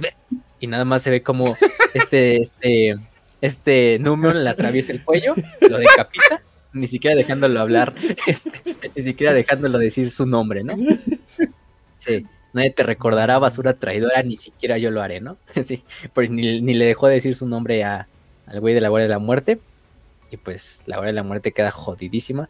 Bueno, pues pierden literalmente la batalla. El desembarco es totalmente un fracaso para la Guardia de la Muerte. Eh, en órbita su nave se incendia porque el apóstol oscuro eh, Nalek eh, mata a los, a los guardias de la muerte que quedan para salirse a la verga y, se lleva la nave. Se lleva, se lleva una nave pequeña y, y se escapa de la nave, de, esta nave de los de la Guardia de la Muerte que termina explotando ya de tan dañada que estaba por la misma explosión de la, de la Caribdis. Eh, y por otra parte, ¿no? Ya, acaba la batalla. Vulcan finalmente lo que lo hacen es que lo llevan a, a este al monte Deadfire, al círculo del fuego. Numeon le da sus, estas ideas a, a, este al propio ¿cómo se llama? al propio eh, padre de los dracos de fuego. Le dice como pues pues si tú crees en eso y te creeré. Si Barkir, que era Barkir fue mi alumno, porque él fue mi capellán, fue mi alumno capellán, creyó en ti, pues yo también lo haré. Entonces, en este momento es cuando hacen esta última esta última método de si hacen esta pues sí, esta rito funerario, se me, se me iba la palabra. Eh, llevan a llevan a, Vulcan a lo que es el, el monte Deadfire y lo empiezan a poner en un en, un, en una piedra labrada que ellos habían hecho con su armadura, con su martillo, con cuatro cadenas en cada punto cardinal sosteniendo el como el ataúd y también sosteniendo las muñecas, los tobillos del propio Vulcan, en manera de simbolizar de que el espíritu y el cuerpo estuvieran juntos en el momento en que se iban a ser devueltos al fuego. Em, y por esta parte sí, llevan a cabo el ritual, empiezan con los, tambores. Nomus Raitan les dice que, que pare, ya una vez que va a empezar la ceremonia. Y empiezan a bajar al propio Vulcan, a lo que es el este. al fuego, ¿no? Entonces Raitan empieza a dar las palabras memorables que van a significar el, ritual donde se, da, la vida de Vulcan y donde se. Donde Vulcan es inmolado ante las flamas para enterrarlo y de cierta manera con la esperanza y la fe de que pueda revivir. Eh, que Numeon, de hecho Numeon no está presente durante el, la ceremonia de, entierro como tal, de inmolación. Y es cuando Raitan dice, se ha entregado a las cenizas y que su llama permanezca inalterable. Nosotros que nos encontramos frente al precipicio de la destrucción, somos testigos de su tránsito. Los legionarios que rodeaban la caldera tomaron el peso de las cadenas y estas empezaron a extenderse lentamente. Señor de los dragones, salvador de Nocturne, glorioso hijo del emperador de la humanidad, Vulcan, te encomendamos al fuego. Raitan pronunció las palabras y los dracos de fuego soltaron el cuerpo de Vulcan que fue arrastrado lentamente hacia el corazón de la caldera. El humo ascendía de las fauces de la montaña y envolvía su figura blindada, suspendida por las grandes cadenas. De manera gradual e inexorable, el cuerpo de Vulcan fue bajado hacia la profunda fosa. Eh, arderás eterno en el corazón de la montaña y serás ejemplo para aquellos que aquí permanecen y que serán testimonio de tus enseñanzas y tu sabiduría. Los eslabones atravesaban lentamente las anillas de hierro y el cuerpo fue descendiendo hasta que desapareció de la vista. Y la única evidencia de que aún continuaba existiendo era su peso tirado de las cadenas. Hasta el yunque, oh señor de los dragones, nuestro padre y primarca. Raitan se agachó para hundir la mano en las ardientes cenizas a sus pies. Todos, excepto los portadores de las cadenas, hicieron lo propio antes de unirse al rostro de las cadentes cenizas como símbolo de la resurrección. No representaba la revivificación literal, sino más bien un renacimiento de su ser y de su espíritu. Mientras las ardientes cenizas abrazaban su piel, los salamandras gritaron el nombre de Vulcan para que la tierra lo recordase y los escuchase si alguna vez tenían motivos para invocarlo. Raitan agarró el martillo de obsidiana que llevaba en la espalda, golpeó con este las andas de granito y las partió por la mitad. Los portadores soltaron las cadenas y Vulcan se precipitó hacia la boca del volcán. El fuego le envolvió y todo terminó. Em, hacen este ritual bastante, bastante épico, donde le dan finalmente el entierro a Vulcan, con la esperanza y con la fe de, que quizá renazca. Pasan unos, unas, una semana, pasan casi nueve días, y no hay señal de que Vulcan pues haya revivido, ¿no? Muchos ya empiezan a perder la esperanza. Con una fe renacida, claro que sí, porque como vimos, esto más que un renacimiento eh, literal, es un renacimiento espiritual de Vulcan y de las enseñanzas de su legión, porque a partir de esto va a generarse una nueva eh, generación de salamandras, incluso con los 800 neófitos que estaban presentes en la batalla, porque presenciaron la batalla quizá más gloriosa de su vida, ¿no? La de defender el cuerpo de su primarca, defender las enseñanzas de, un primarca que quizá muchos no conocían, que eran neófitos, pero que de cierta manera este es el verdadero renacimiento de, la legión. Numeon, pues Numeon sí no, no, no se lleva esto. Numeon sí se va eh, a vagar por los desiertos de Nocturne eh, con su poca armadura, sin sus armas, simplemente con su martillo del, sigilo. Eh, en una forma bastante ya, pues el güey deprimido porque simplemente no, Vulcan no, no ha aparecido. Eh, Numeon va hacia, se va haciendo hacia el desierto. Incluso ya es en el momento en cual se viene la temporada de fuego y la mayoría de la gente ya está regresando a las ciudades para fortificarse ahí, para no morir en, las, los desiertos. Y Numeon simplemente está caminando ahí. Eh, ya no le importa morirse en ese momento. Incluso mm, es en ese momento en cual empieza a reflexionar de las palabras ¿no? de, de Magnus que le había dicho. ¿Cuánto darías y cuánto sacrificarías para ver a Vulcan restaurado? Ahora tenía una respuesta. Se quita su armadura, se quita sus armas, se quita todo excepto eh, su, una, una túnica que se queda.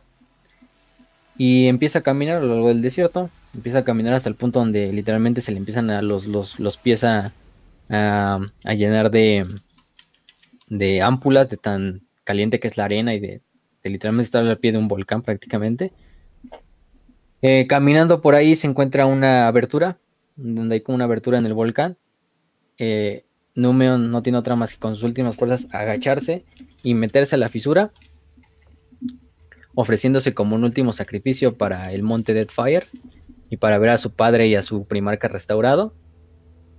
Se mete dentro de esta abertura y las cenizas del volcán que empiezan a erupcionar tapan, la, tapan para siempre la abertura, ¿no? De esta manera Numeon encuentra, Numeon se encuentra su fin, autoinmolándose también en los fuegos del monte Deadfire, con la última esperanza y la última fe de que su primarca vive, ¿no? Con las palabras en los labios de Vulcan vive. En ese momento es cuando Citos y sí, Citos principalmente y otros Space Marines van a, van a buscar a, a Numeon porque les hace muy raro y Citos dice, ah, cabrón, ¿dónde está Numeon, no? Van a buscar al desierto, encuentran sus armaduras, encuentran sus armas, se encuentra que debe de estar cerca. Eh, ahí es cuando le llega, um, cuando Gargo le informa a, a Citos de que encontraron, a, encontraron, que tiene rastros de que encontraron un cadáver, ¿no? Encontraron un, un, cuerpo, ¿no? Se dirigen hacia ahí pensando que es Numeon.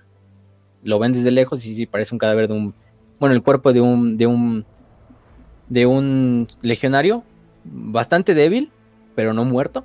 Mm. Eh, simplemente en una capucha acostado ahí en posición fetal. Eh, cuando se acercan a ver el cadáver pensando que es Numeon, dicen, hermano Numeon, eh, vamos, venimos por ti, ¿no? Y simplemente cuando, cuando la figura se levanta, es en ese, en ese momento en que Gargo se queda chingados. Este también Avidemi, que es el otro Space Marine, también se queda estupefacto ante lo que están viendo. Y cito simplemente en el nombre de cae postrado de rodillas y como dice, ¿no? No era Numeon, era otra la persona que yacía acurrucada, pero respirando sobre la llanura de cenizas. Avidemi se paró al instante en cuanto vio de quién se trataba. Gargo fue el último en darse cuenta, pero ninguno de ellos pudo confundirse cuando la figura se levantó tambaleándose y agarrando con la mano la punta de la lanza que se había incrustada en su pecho. Hijos míos, dijo Vulcan. Oh, y así finaliza The Deadfire. Con el renacimiento del primarca Vulcan, al final del día el último sacrificio de, de Numeon tuvo sus frutos. Ese mismo sacrificio de Numeon lo llevó hasta el punto de dar su vida para, para sacrificarla, para darla como ofrenda a este renacimiento, para darla como ofrenda a lo que él creía, en lo que él creía, en su fe, en su esperanza. Y esta esperanza fue recompensada, esta fe fue recompensada y, y de qué manera, ¿no? Fue recompensada con la vida de, de su padre, ¿no? Al final Numeon se despide como uno de los más grandes héroes de los, de los salamandras, como este ejemplo de la fe personificada, de esta fe imbatible, de esta fe que incluso en los momentos donde ya todo se ve perdido, perdura y se autosacrifica por, por el bien común, se autosacrifica por el, por el bien de su grupo, por el futuro de su, de su gente, en este caso de su legión y de Nocturne, y recibe su recompensa, ¿no? Que es la, la victoria que se que con, con ese hijos míos de Vulcan, ¿no? Y no solo un Vulcan que viene revivido en cuerpo, sino un Vulcan que también viene eh, reanimado en mente, ¿no? recordemos que. Vulcan había quedado afectado después de, de la tortura que le había hecho Kurz y de, y de este, de este em, aterrizaje inesperado que tuvo en Macrag, ¿no? Entonces, uff, uff, entonces aquí es donde termina la novela de Deadfire. Ujú. Posteriormente a esto, eh, Artelius Numeon, bueno, Artelius Numeon para siempre va a ser recordado como uno de los héroes más grandes de, de los salamandras. hasta el día de hasta el día del milenio 40, vamos a ponerlo así. Em, pero bueno, en este caso es cuando se le encomienda una misión a, Vulcan. Vulcan, junto a estos tres, a estos tres eh, Marines, que era Gargo, Avidemi y Citos, van a emprender una misión, una misión que los va a llevar a lo largo de cientos de túneles de la, de la telaraña, los va a llevar a combatir contra exoditas, los va a llevar a combatir contra demonios del caos, los va a llevar a combatir incluso cosas que ellos nunca hubieran conocido. Pero estos cuatro, estos tres Space Marines, junto a su primarca, van a llegar a Terra, en la novela de Terra Vieja. Vamos a hablar un poquito más de ella, yo creo que en el futuro. O la vamos a tocar como un apéndice en alguno de los episodios. Porque es, es una trama que, es, aunque es corta, no, uno incluso considera, eh, yo me incluyo entre ellos, yo creo que esa, esa propia parte de, de la narrativa quizá no debió haber sido en una novela entera, quizás se puede haber puesto en una historia corta, en una novela corta, pero bueno, es, es terrible. Además también en esa novela aparece cuando finalmente este, este Eldrad y Bartusan Arek terminan destruyendo a la Cabala de una forma bastante, bastante épica. Este, también escribió Nick Kine, la, la Tierra Vieja. Entonces, bueno, no, esa, narrativa esto no fue como lo predecimos, ah. predícete esta, hijo de la chinga. Y si chingate este y pum, cañón, cañón ahí en la, en la boca y pum, le, activa el gatillo este Eldrad y adiós, adiós cábala. Entonces ahí sí, bastantes aplausos a Eldrad Ultran por, por, por eso Eldrad me cae bien, porque el güey termina destruyendo la cábala y eso siendo un Eldrad, entonces bastante, bastante épico, ¿eh? Pero, pero bueno. Eh, Vulcan entonces pues se dirige hacia lo que es el, el trono y en el trono se le va a dar la misión principalmente de, de poner, el, poner un talismán en el, en el trono dorado. Finalmente el emperador le va a encomendar la misión de que él, en el caso de que em, los traidores ganen, los traidores ganen la batalla de Terra, le dice a Vulcan que él tiene la misión de que en ese momento, con un artefacto de un talismán, que bueno, vamos a hablar en el episodio de Tierra Vieja, tiene que destruir la propia la propia Terra, si es que cae. Este talismán lo que es es un artefacto del, día final, un Doomsday eh, Device, que lo que hace es que va a generar como un hoyo negro que se va a tragar a Terra, se va a tragar la telaraña o el portal de la telaraña a Terra, y obviamente a todos los traidores que estén cerca de Terra. Entonces prácticamente, aunque gane Horus, pues en ese momento Vulcan lo activaría y a la verga con todos, ¿no? Entonces, y bueno, Vulcan no creo que no tendría problemas, ¿no? Es un, al final es un perpetuo, entonces Dice, ah, chinga, yo, yo sobreviví, ¿no? Yo quedo para liderar el imperio a huevo, huevo. Este, era así, en la, en la puerta de la, de la, eternidad. Y Vulcan va a haber acción en, el enlace de Terra, pero eso no lo vamos a tocar ahorita, obviamente, ya nos adelantaríamos mucho. Pero, sí. pero sí, entonces, finalmente Vulcan reanima, Vulcan se reencuentra con sus hijos, con estos tres hijos primero, porque primero se encuentra con estos tres hijos y esto se queda en secreto, porque justo cuando se encuentra con los hijos, eh, con Citos, con, con los otros dos, eh, viajan hacia lo que es la, telaraña y de ahí van a emprender este viaje hacia Terra. Entonces no muchos salamandras todavía se van a quedar con la idea de, pues nuestro primer casi muerto, hasta ya a finales de la herejía, donde ya recordamos que Vulcan va a regresar con su legión y, va, y les va a representar. De hecho, se va a poner un poquito al Codex Astartes de Gilliman. Y luego en la Guerra de la Bestia, pues va a alcanzar su, su final, entre comillas, porque sabemos que no está muerto, pero, pero sigue desaparecido. Pero, pero bueno, con eso acabamos el episodio de hoy. Vaya, que vaya, vaya que, que ya hablamos mucho de los salamandras. Eh, vaya que hoy hablamos bien de Artelius Numeon. Hoy hablamos bien de, de todo lo que es el sacrificio, la esperanza, la fe. Y recordemos, es el mensaje principal de los salamandras y bueno, en esta ocasión de los salamandras. Vamos a tomarlo desde los salamandras. Em, los salamandras están para, para ejemplificar y personificar ese, ese paradigma de la voluntad inquebrantable en el imperio. De esa voluntad que al mismo tiempo, aunque es inquebrantable por ser de unas tartes, es humilde. De esa voluntad que protege al más débil. Y de esa voluntad que al final del día es lo más humano. Y como bien decía Vulcan, no podemos proteger a la humanidad si no somos humanos, si no entendemos a la humanidad. Eh, y en parte también con el sacrificio de Arturius Numeon, se nos queda esa, esa idea de que La fe, la fe puede hacerlo todo. Eso que les quede claro a toda la gente que escucha el programa.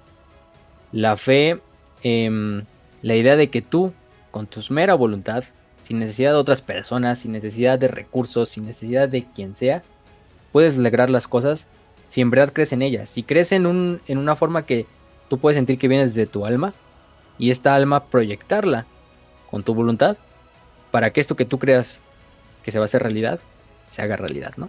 O que tú creas que esto es cierto, aunque no tengas ninguna evidencia empírica de ello, se logre.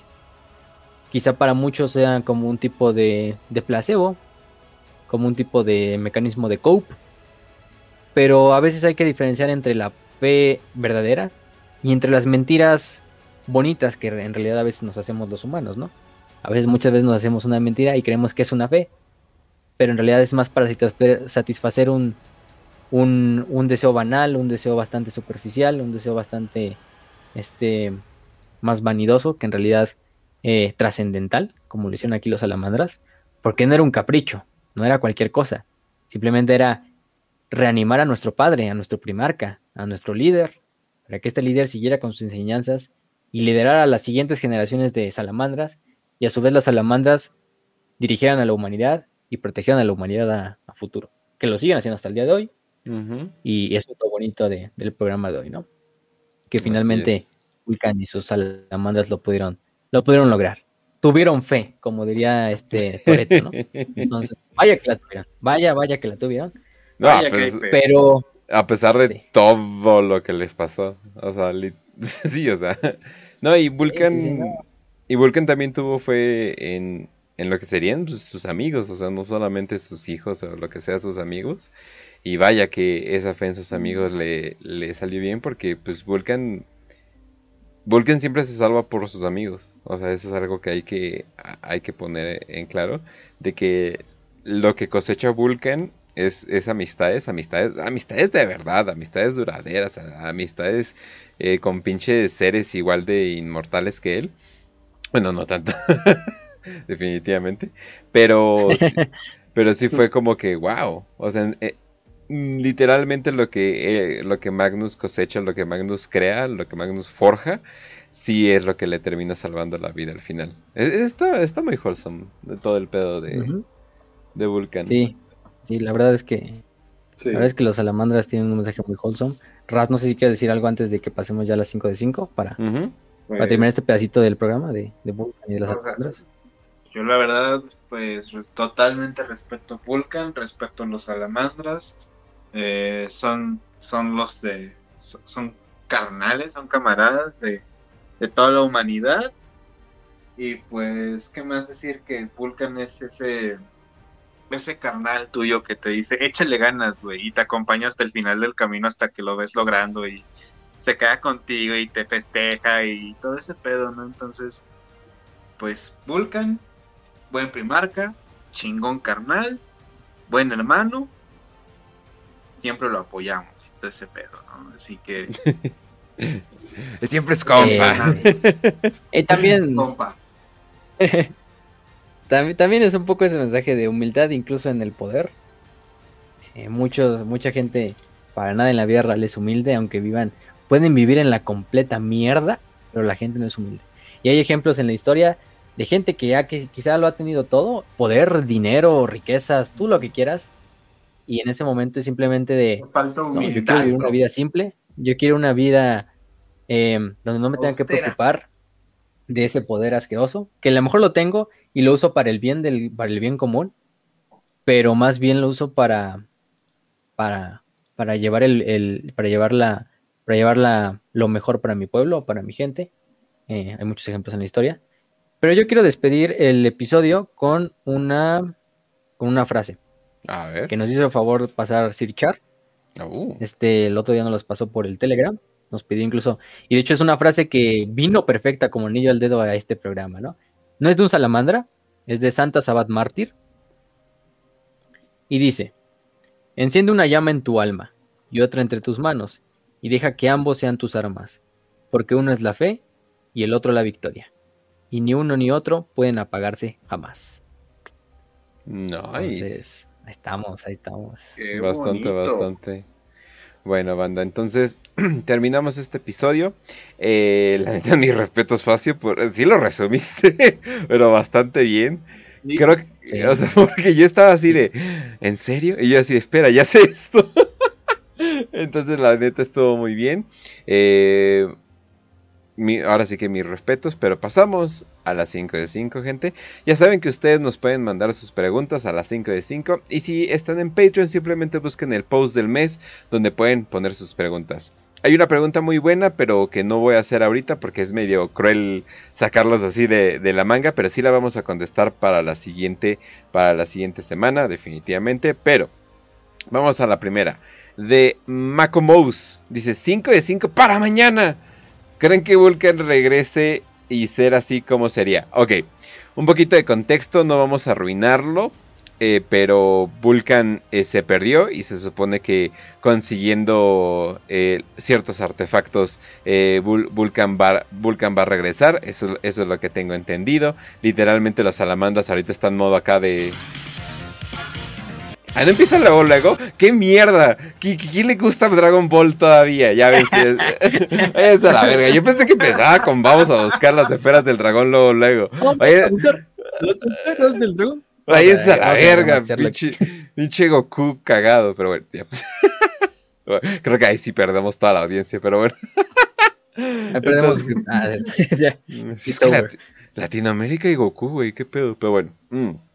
Bueno, entonces, eh, se supone que ciertos artefactos son recolectados y Vulcan eh, ya regresaría. Pero se supone que Vulcan se está encargando de cosas ya como de perpetuo, ¿no? Ya está teniendo como que esta visión más, más a lo largo, sobre todo por lo que va a venir. Hay otras personas que dicen que quiere regresar al emperador, hay otras personas que dicen que quiere un chingo de cosas. Entonces, eh, ahí van a ver. Y vamos. Sí, son eh, ocho, digo nueve, nueve artefactos. Ah, los ok. que tienen que encontrar. Y de hecho ya encontraron, ¿cuántos si no me recuerdo, cinco. Cinco. Em, cinco llevan actualmente. Este Tushan es el encargado de. de no, no es Tushan, es este están, ¿no? Vulcan Histan. Vulcan Histan, que es el otro. El actual padre de la forja, que es el encargado de, de encontrarlas. Ok, ok. Eh, obviamente no se ha desarrollado bien bien qué pedo con eso, pero yo creo que en el futuro van a ver. Al parecer ya todos está como que llegando a un mismo punto, pero quién sabe, es Game Workshop. Esto podría acabar en 20 años, no lo sabemos. Eh, digo, mientras les esté generando chingo de lana, pues al chile para qué, para qué moverle, como dicen, ¿no? Pero bueno. eh, entonces, vámonos con Rafa King. 5 de 5. Cuando el emperador viajaba, utilizaba navegante o hacía como los hechiceros del caso, ya que el Astronomicon es su voluntad. Esa es una muy buena, esa es una muy buena pregunta. Eh, lo que tengo entendido es de que a pesar de que había navegantes eh, en la nave, eso es lo de lo que pude ver y siento que la respuesta que encontré es headcanon, la neta. no, no sé, como que no le, no le confié mucho, pero la respuesta que yo encontré fue de que sí había navegantes en la nave, pero eran simplemente, eh, o sea, el, por si acaso, o ya estaban ahí y era como que un poco eh, falta de punto como que no traerlos. Al parecer el, empe- el emperador no solamente viajaba en su nave principal, sino a veces se le pegaba el huevo y viajaba donde quiera. Pero obviamente teniendo al psíquico más poderoso de toda la historia, sería un poco inútil traer eh, otros navegantes. Y digo, el cabrón luego hacía tratos hasta con demonios del caos, así de, oye, o sea, como que sí sería medio cabrón que trajera unos. Pero a ver, ¿ustedes qué vieron? Sí, yo vi prácticamente lo mismo, o sea, sí había navegadores, bueno, navegantes, pero es como muy redundante traerlos, o sea, en realidad no eran necesarios. Y aparte de eso, em, pues el propio emperador, en esa época de la Gran Cruzada al principio, él no tenía que estar sentado para que el Astronomicon funcionara. Simplemente tendría que estar como concentrado y manteniendo su voluntad hacia flote para que el Astronomicon funcionara. Era más bien como, como si el Astronomicon funcionara como una estación de repetición o algo así. Em, entonces, de esta manera, pues el emperador podía viajar y él mismo era el que se manejaba por la, la disformidad, no había tanto problema de, de, de que tendrías que llevar un navegante porque él mismo pues, sabía hacia dónde iba el rumbo, ¿no? Y él mismo era el astronómico, entonces él mismo calculaba la ruta. Aunque quizá los, los navegantes sí ayudaban a, a calcularla. Sí, no, sí, o sea, es Sí, o sea, pero es que no Es- manches, o sea, la cantidad de poder que había ahí era es como que eh, incomparable. Ok, vámonos a la siguiente de Quetzalcarp. Eh, dice, gracias por contenido de excelente calidad. Escucharlos cada semana me... Ay, muchas gracias. Escucharlo cada semana me alegra mucho. Tengo una pregunta, pero no es para las 5 de 5. Y es, ¿piensan algún día hacer un episodio de análisis de filosofía de cada facción y el mensaje tras 40k? ¿Cómo chingados? Eso no, eso es una pregunta para 5 de 5, ¿cómo no? Eh, a, huevo, que la vamos a agregar. Yo pensaría, bueno, estaría como que, ¿cómo se llama? Yo, yo, yo estaría como pensando, eh, a ver, espérenme tantito, espérenme tantito, dejen, quito, ok, oh, esperen, listo, muy bien. Ahora sí, problemas técnicos, banda, perdón. Ah, ok, Eh, yo pensaría que más o menos que siempre que hablamos de una, de una facción, como que metemos parte de, de filosofía, pero hacer un episodio solamente de, de, de la filosofía, como que cuáles son, o sea, cuáles son los choques, cuáles son las cosas que tienen en común. Eso estaría, eso estaría interesantón, no voy, no voy a mentir, pero hmm, definitivamente, definitivamente me estás haciendo pensando. Como que quiero saber quién sería como el Diógenes de aquí. quiero saber como que quién es el Aristóteles, quién es el Sócrates. Lehman Ross, ah, sí. Completamente. No, pues, no. Nada más por lo apestoso, nada más por lo apestoso, pero por lo demás El no. perro. no, sí, eh, pero... El Güey. perro, sí. Hay una No. anécdota de Ajá. Diógenes en la que otro, otro güey ahí como de la alta alcurnia le dijo, ah, eres un perro asqueroso y sarnoso, güey. Entonces lo que hizo inmediatamente Diógenes fue alzar su pata y orinarse enfrente de este cabrón, pero en su, en su toga, güey. O sea, le echó sus miados. Y, me estoy acordando del momento cuando Lehman Ross recibe, recibe todos sus hijos que, o sea, bueno, le dicen a sus hijos los, los perros de Terra o algo así. Porque pues son bien pinches salvajes, ¿no? Entonces, oh Dios, no. Baños No, de hecho- por todos lados, banda. De hecho, sí está interesante esa idea, ¿eh? De hecho, creo que ya nos dio como que un, un tema Sí, para algún episodio. Pues cada, Sí, acá. tiene una, una filosofía, inclusive, o sea, fa- facciones que piensas que son como, ah, simplemente están por rellenar, por ejemplo, lo- los tiránidos. Tienen una filosofía de cómo la naturaleza se carcome entre sí y son los ciclos de la vida, güey. O sea, hay una, Sí. una filosofía bien cañona con cada facción, con cada personaje. O sea, Es cuando que- te pones a investigar esas cosas, Es que siempre hay como... el mecánico. eh, Siempre, exacto, siempre hay como terceras vías. El mecánico es una tercera vía, los amos de la noche es una tercera vía. O sea, pinche, podríamos decir que hasta Abaddon es como una tercera vía, o sea, no es tanto como dicotomías. Ah, sí está muy interesante, la neta, ¿eh? Ojalá, Y eso que ojalá. solo estamos hablando de lo filosófico, ¿eh? Porque si nos metemos esotérico, hijos. Este, Sí. La voz por Warhammer para oja- ojalá- Ojalá pudiera haber un programa oficial de Games Workshop donde hablaran del Lord de Abaddon, ¿verdad? Y pudieran al menos... ¡Ah! Sí, me sigo quejando, pero bueno, bueno, si quieren escuchar ese bueno. episodio... Si quieren escuchar ese episodio extra, eh, pueden ir a nuestro Patreon y lo pueden escuchar ahorita o pueden esperarse hasta el miércoles, no va a ser tan cruel, no va a contar los dos días de renderización y sufrimiento que tuve con ese pinche episodio, pero eh, pues simplemente pueden irse pueden irse el miércoles y, oh por Dios, el episodio exclusivo ya es para todos, así es, pero bueno, qué fácil, ¿qué vas a decir?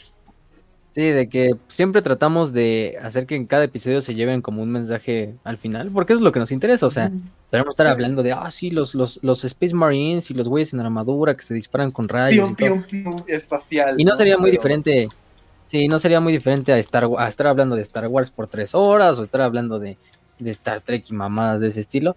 Lo bueno de Warhammer es que siempre nos da tiempo para, para hablar de, de filosofía, de esoterismo, de muchas cosas y de enseñanzas de la vida. Entonces, eso es lo que de verdad interesa, porque, pues sí, o sea, está bien que te sepas el lore y todo, pero si no sacas nada de eso, pues al final del día no te sirvió para nada. Creo que el Entonces, pedo lo que con tratamos de el- hacer siempre es. Creo que el pedo con Star Trek y Star Wars es de que son muy cobardes. Entonces, siempre de que le llega a pasar algo medio importante, lo reducen, o sea, le echan agua y lo reducen. Es así, no, pero, pero podemos viajar al pasado, ¿no? O, oh, es que hay líneas alternas, no sé qué, ¿no? O, oh, en realidad está vivo por el poder de la fuerza, ¿no? Y cosas por el estilo. Cosas muy flojas, cosas muy Marvel. Que qué cagado de que Qué cagado de, que Marvel tomó mucha influencia de Star Wars y luego Star Wars tomó mucha influencia de Marvel, pero con el tiempo que pasaba, o sea, abandonó completamente lo del camino del héroe, pero Warhammer eh, dice sí, donde muchos dicen que no. Entonces dice, a ver, vamos a explorar este tipo de cosas, ¿no? Es, eh, es como que sí se va por cosas mucho más, mucho más valientes. Así que, pues mis respetos, o sea, mis respetos porque hemos tenido una conversación de esto, simplemente de hablar sobre la idea de un episodio de, entonces para que vean que simplemente, para que vean, para que vean que sí hay calidad aquí. Pero bueno, entonces, eh, nos vamos a la siguiente de Solaire de Astora. y el Solaire, 5 eh, de 5. He tenido esta duda desde hace tiempo. ¿Los astartes pueden morir de viejos? Técnicamente, pero sería. pero sí tendría que ser un... Es que, por ejemplo, hay un momento en el que Gilliman habla con Dante. En el de la. Ay, la destrucción de Val. Y justamente tienen como que esta conversación de, pues, oye, estás muy pinche viejo para hacer unas tartes, ¿no? Porque Gilliman le dice, güey, es que yo no sé cuánto tiempo mi papá planeaba que iban a vivir los astartes, pero tú ya estás demasiado viejo para ser uno. O sea, tienes más de mil años y has estado sirviendo y todavía sigues de pie.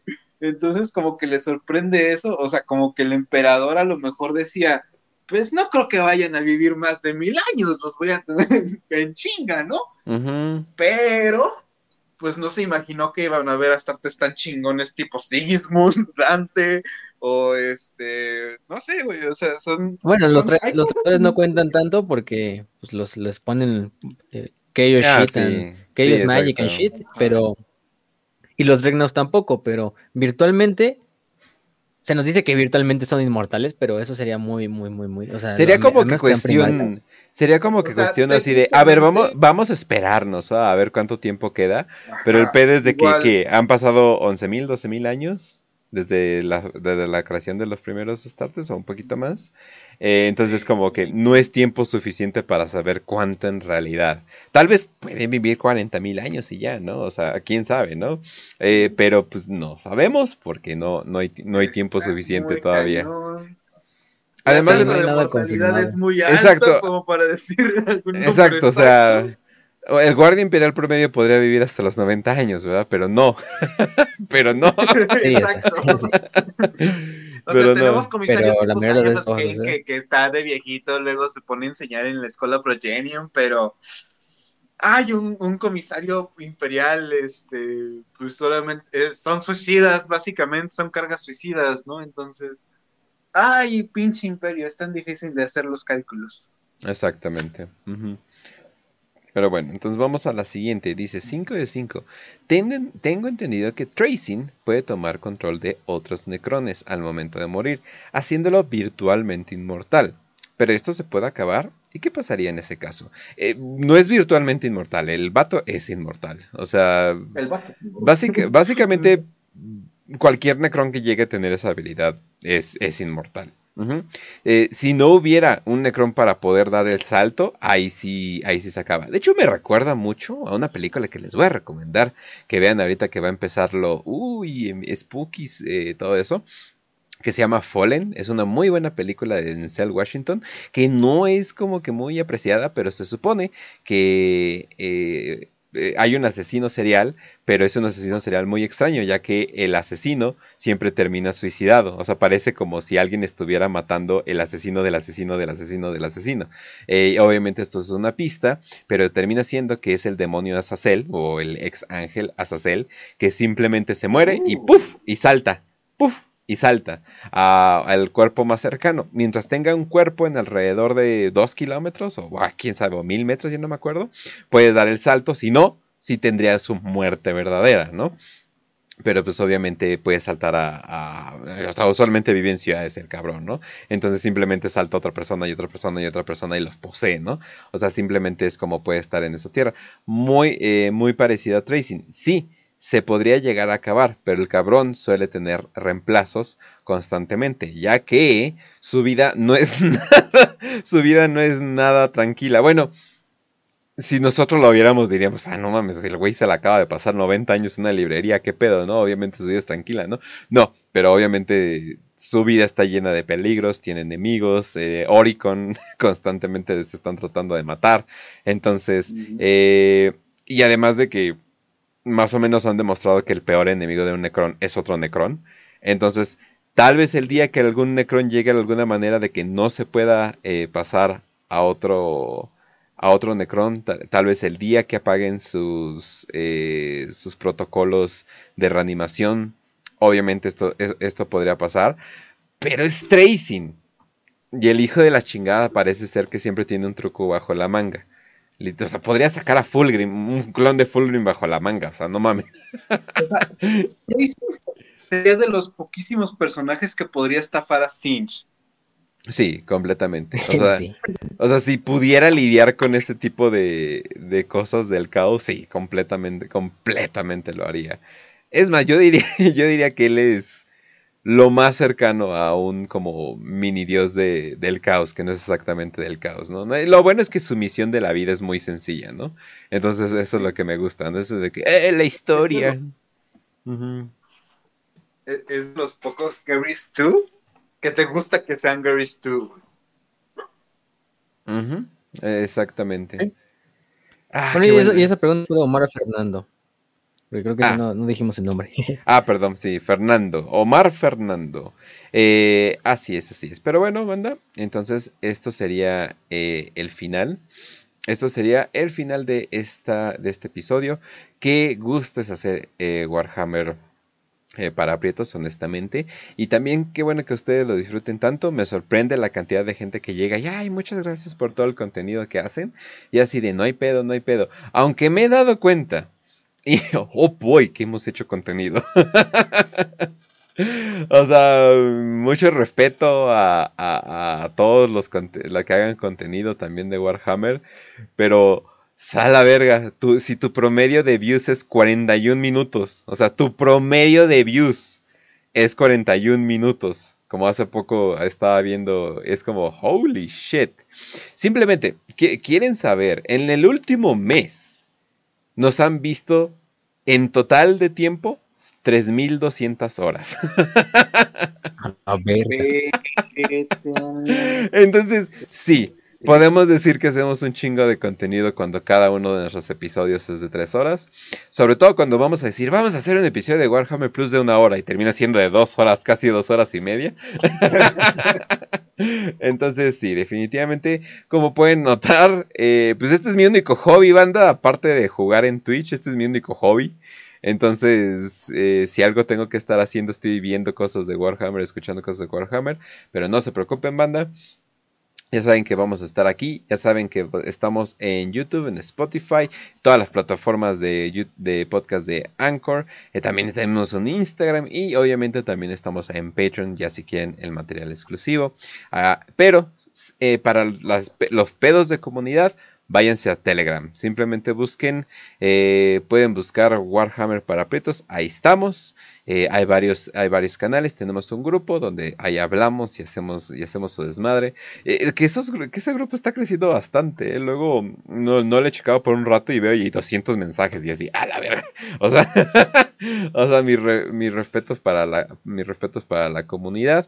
crecemos por ustedes, así que no, no, no me queda nada más que, que agradecer. Raz, tu podcast. Oye, por cierto, pues ¿sigues con el plan tal vez después de terminar? Yo creo que después de terminar la universidad de, para aprietos, para no darles el spoiler. Ah, sí, por supuesto. por uh. supuesto. de hecho, eh, pues ahorita estoy acabando algunos cursos tengo que leer algunos libros. Ahorita les cuento bien, bien, bien. Pero No, no arruines, no arruines, ok. quiero, no quiero hacer mi propio Dan Update dando mis propios spoilers. Exactamente, exactamente. Lo, lo, dejas, lo dejas para después. Pero bueno, ahora sí, tu podcast. Pues ya saben, manda, esta semana puede que retomemos por fin el podcast después de una semana de masacres académicas en mi escuela.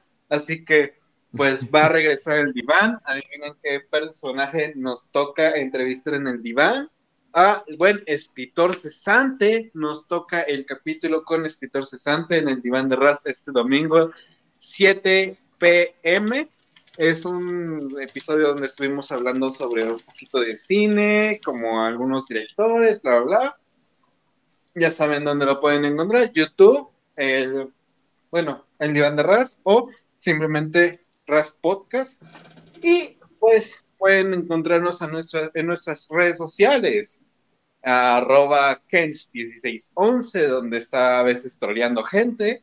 Eh, a Facio lo pueden encontrar como arroba Facio-Eternum, que pues ahí está luego promoviendo el programa poniendo algunas cosillas. Y a mí me pueden encontrar en podcast ras, arroba podcast ras, donde pues a veces hablo de algunas cosas de la vida o simplemente estoy troleando también gente. Espero que le hayan disfrutado este, este lunes de Warhammer para Prietos. Espero que le estén pasando de lo mejor de parte del staff. Un enorme agradecimiento a nuestros Patreons, el, los cuales ya dijimos sus nombres en el medio del programa. Yo creo que así que pásenla muy bonito. Esperemos que tengan un, una excelente semana. Y pues, sin más que nada, decirles que viva Vulcan. Vulcan vive. Y Facio. Vulcan, en, en, efecto, Vulcan vive. Y bueno, gracias a todos los que nos escucharon en este programa. Gracias a todos los que nos soportaron estas tres horas platicando de un eh, hombre negro espacial en armadura de color verde. Eh, gracias a todos los que nos han estado dando en el Patreon. También gracias a todos los que están en el chat, desde Keya, Misael, Crispin, un tipo cualquiera de internet, eh, Overlord, etcétera, y todos los demás que estuvieron. Adrián Robledo, entre muchos otros. Gracias por estar en el chat. También gracias a todos los del grupo. La próxima novela para el siguiente club de lectura que va a ser para el 23, yo creo, de, de agosto. Digo de agosto, ¿eh? Yo ya me quedé con que estamos todavía en agosto. con 23 de octubre. es este, es la de Eisenhorn, Senos. Ya algunos ya la leyeron, ya tenemos incluso un episodio de, de Warhammer para pretos de esa novela. Entonces, ahí pueden ir a ver esa novela y para que el club de lectura estén listos para debatirlo. Y la verdad es que el club de lectura, el último, estuvo muy bueno. Sí. Hablamos de la de Amos de la Noche. Eh, mucha gente se metió, de hecho, más de lo que yo esperaba. Entonces, para la siguiente pueden entrar más gente. Entonces, bien por ahí. Eh, un saludo también a Metal Man Omega que acaba de ponernos, a Juan Chox. Eh, y bueno, lo, lo, importante de este, de este episodio que se queden es con el sacrificio de Artelus Numeon y con la siempre sonrisa de el buen Primar Capulcan. Aparte de eso, nos pueden seguir en todas las redes sociales, ya sea en Facebook, en nuestro grupo de Facebook también, en el grupo de Telegram y en la página de Telegram, en la biblioteca de Warhammer para donde subimos novelas, libros y todo lo que sea relacionado a literatura de Warhammer Fantasy y de Warhammer 40.000. Eh, también recuerden que estamos en Evox, en Spotify, en Instagram incluso, también no hemos hablado mucho de la página de Instagram, pero tenemos ahí una página de Instagram donde la, la actualizamos de vez en cuando.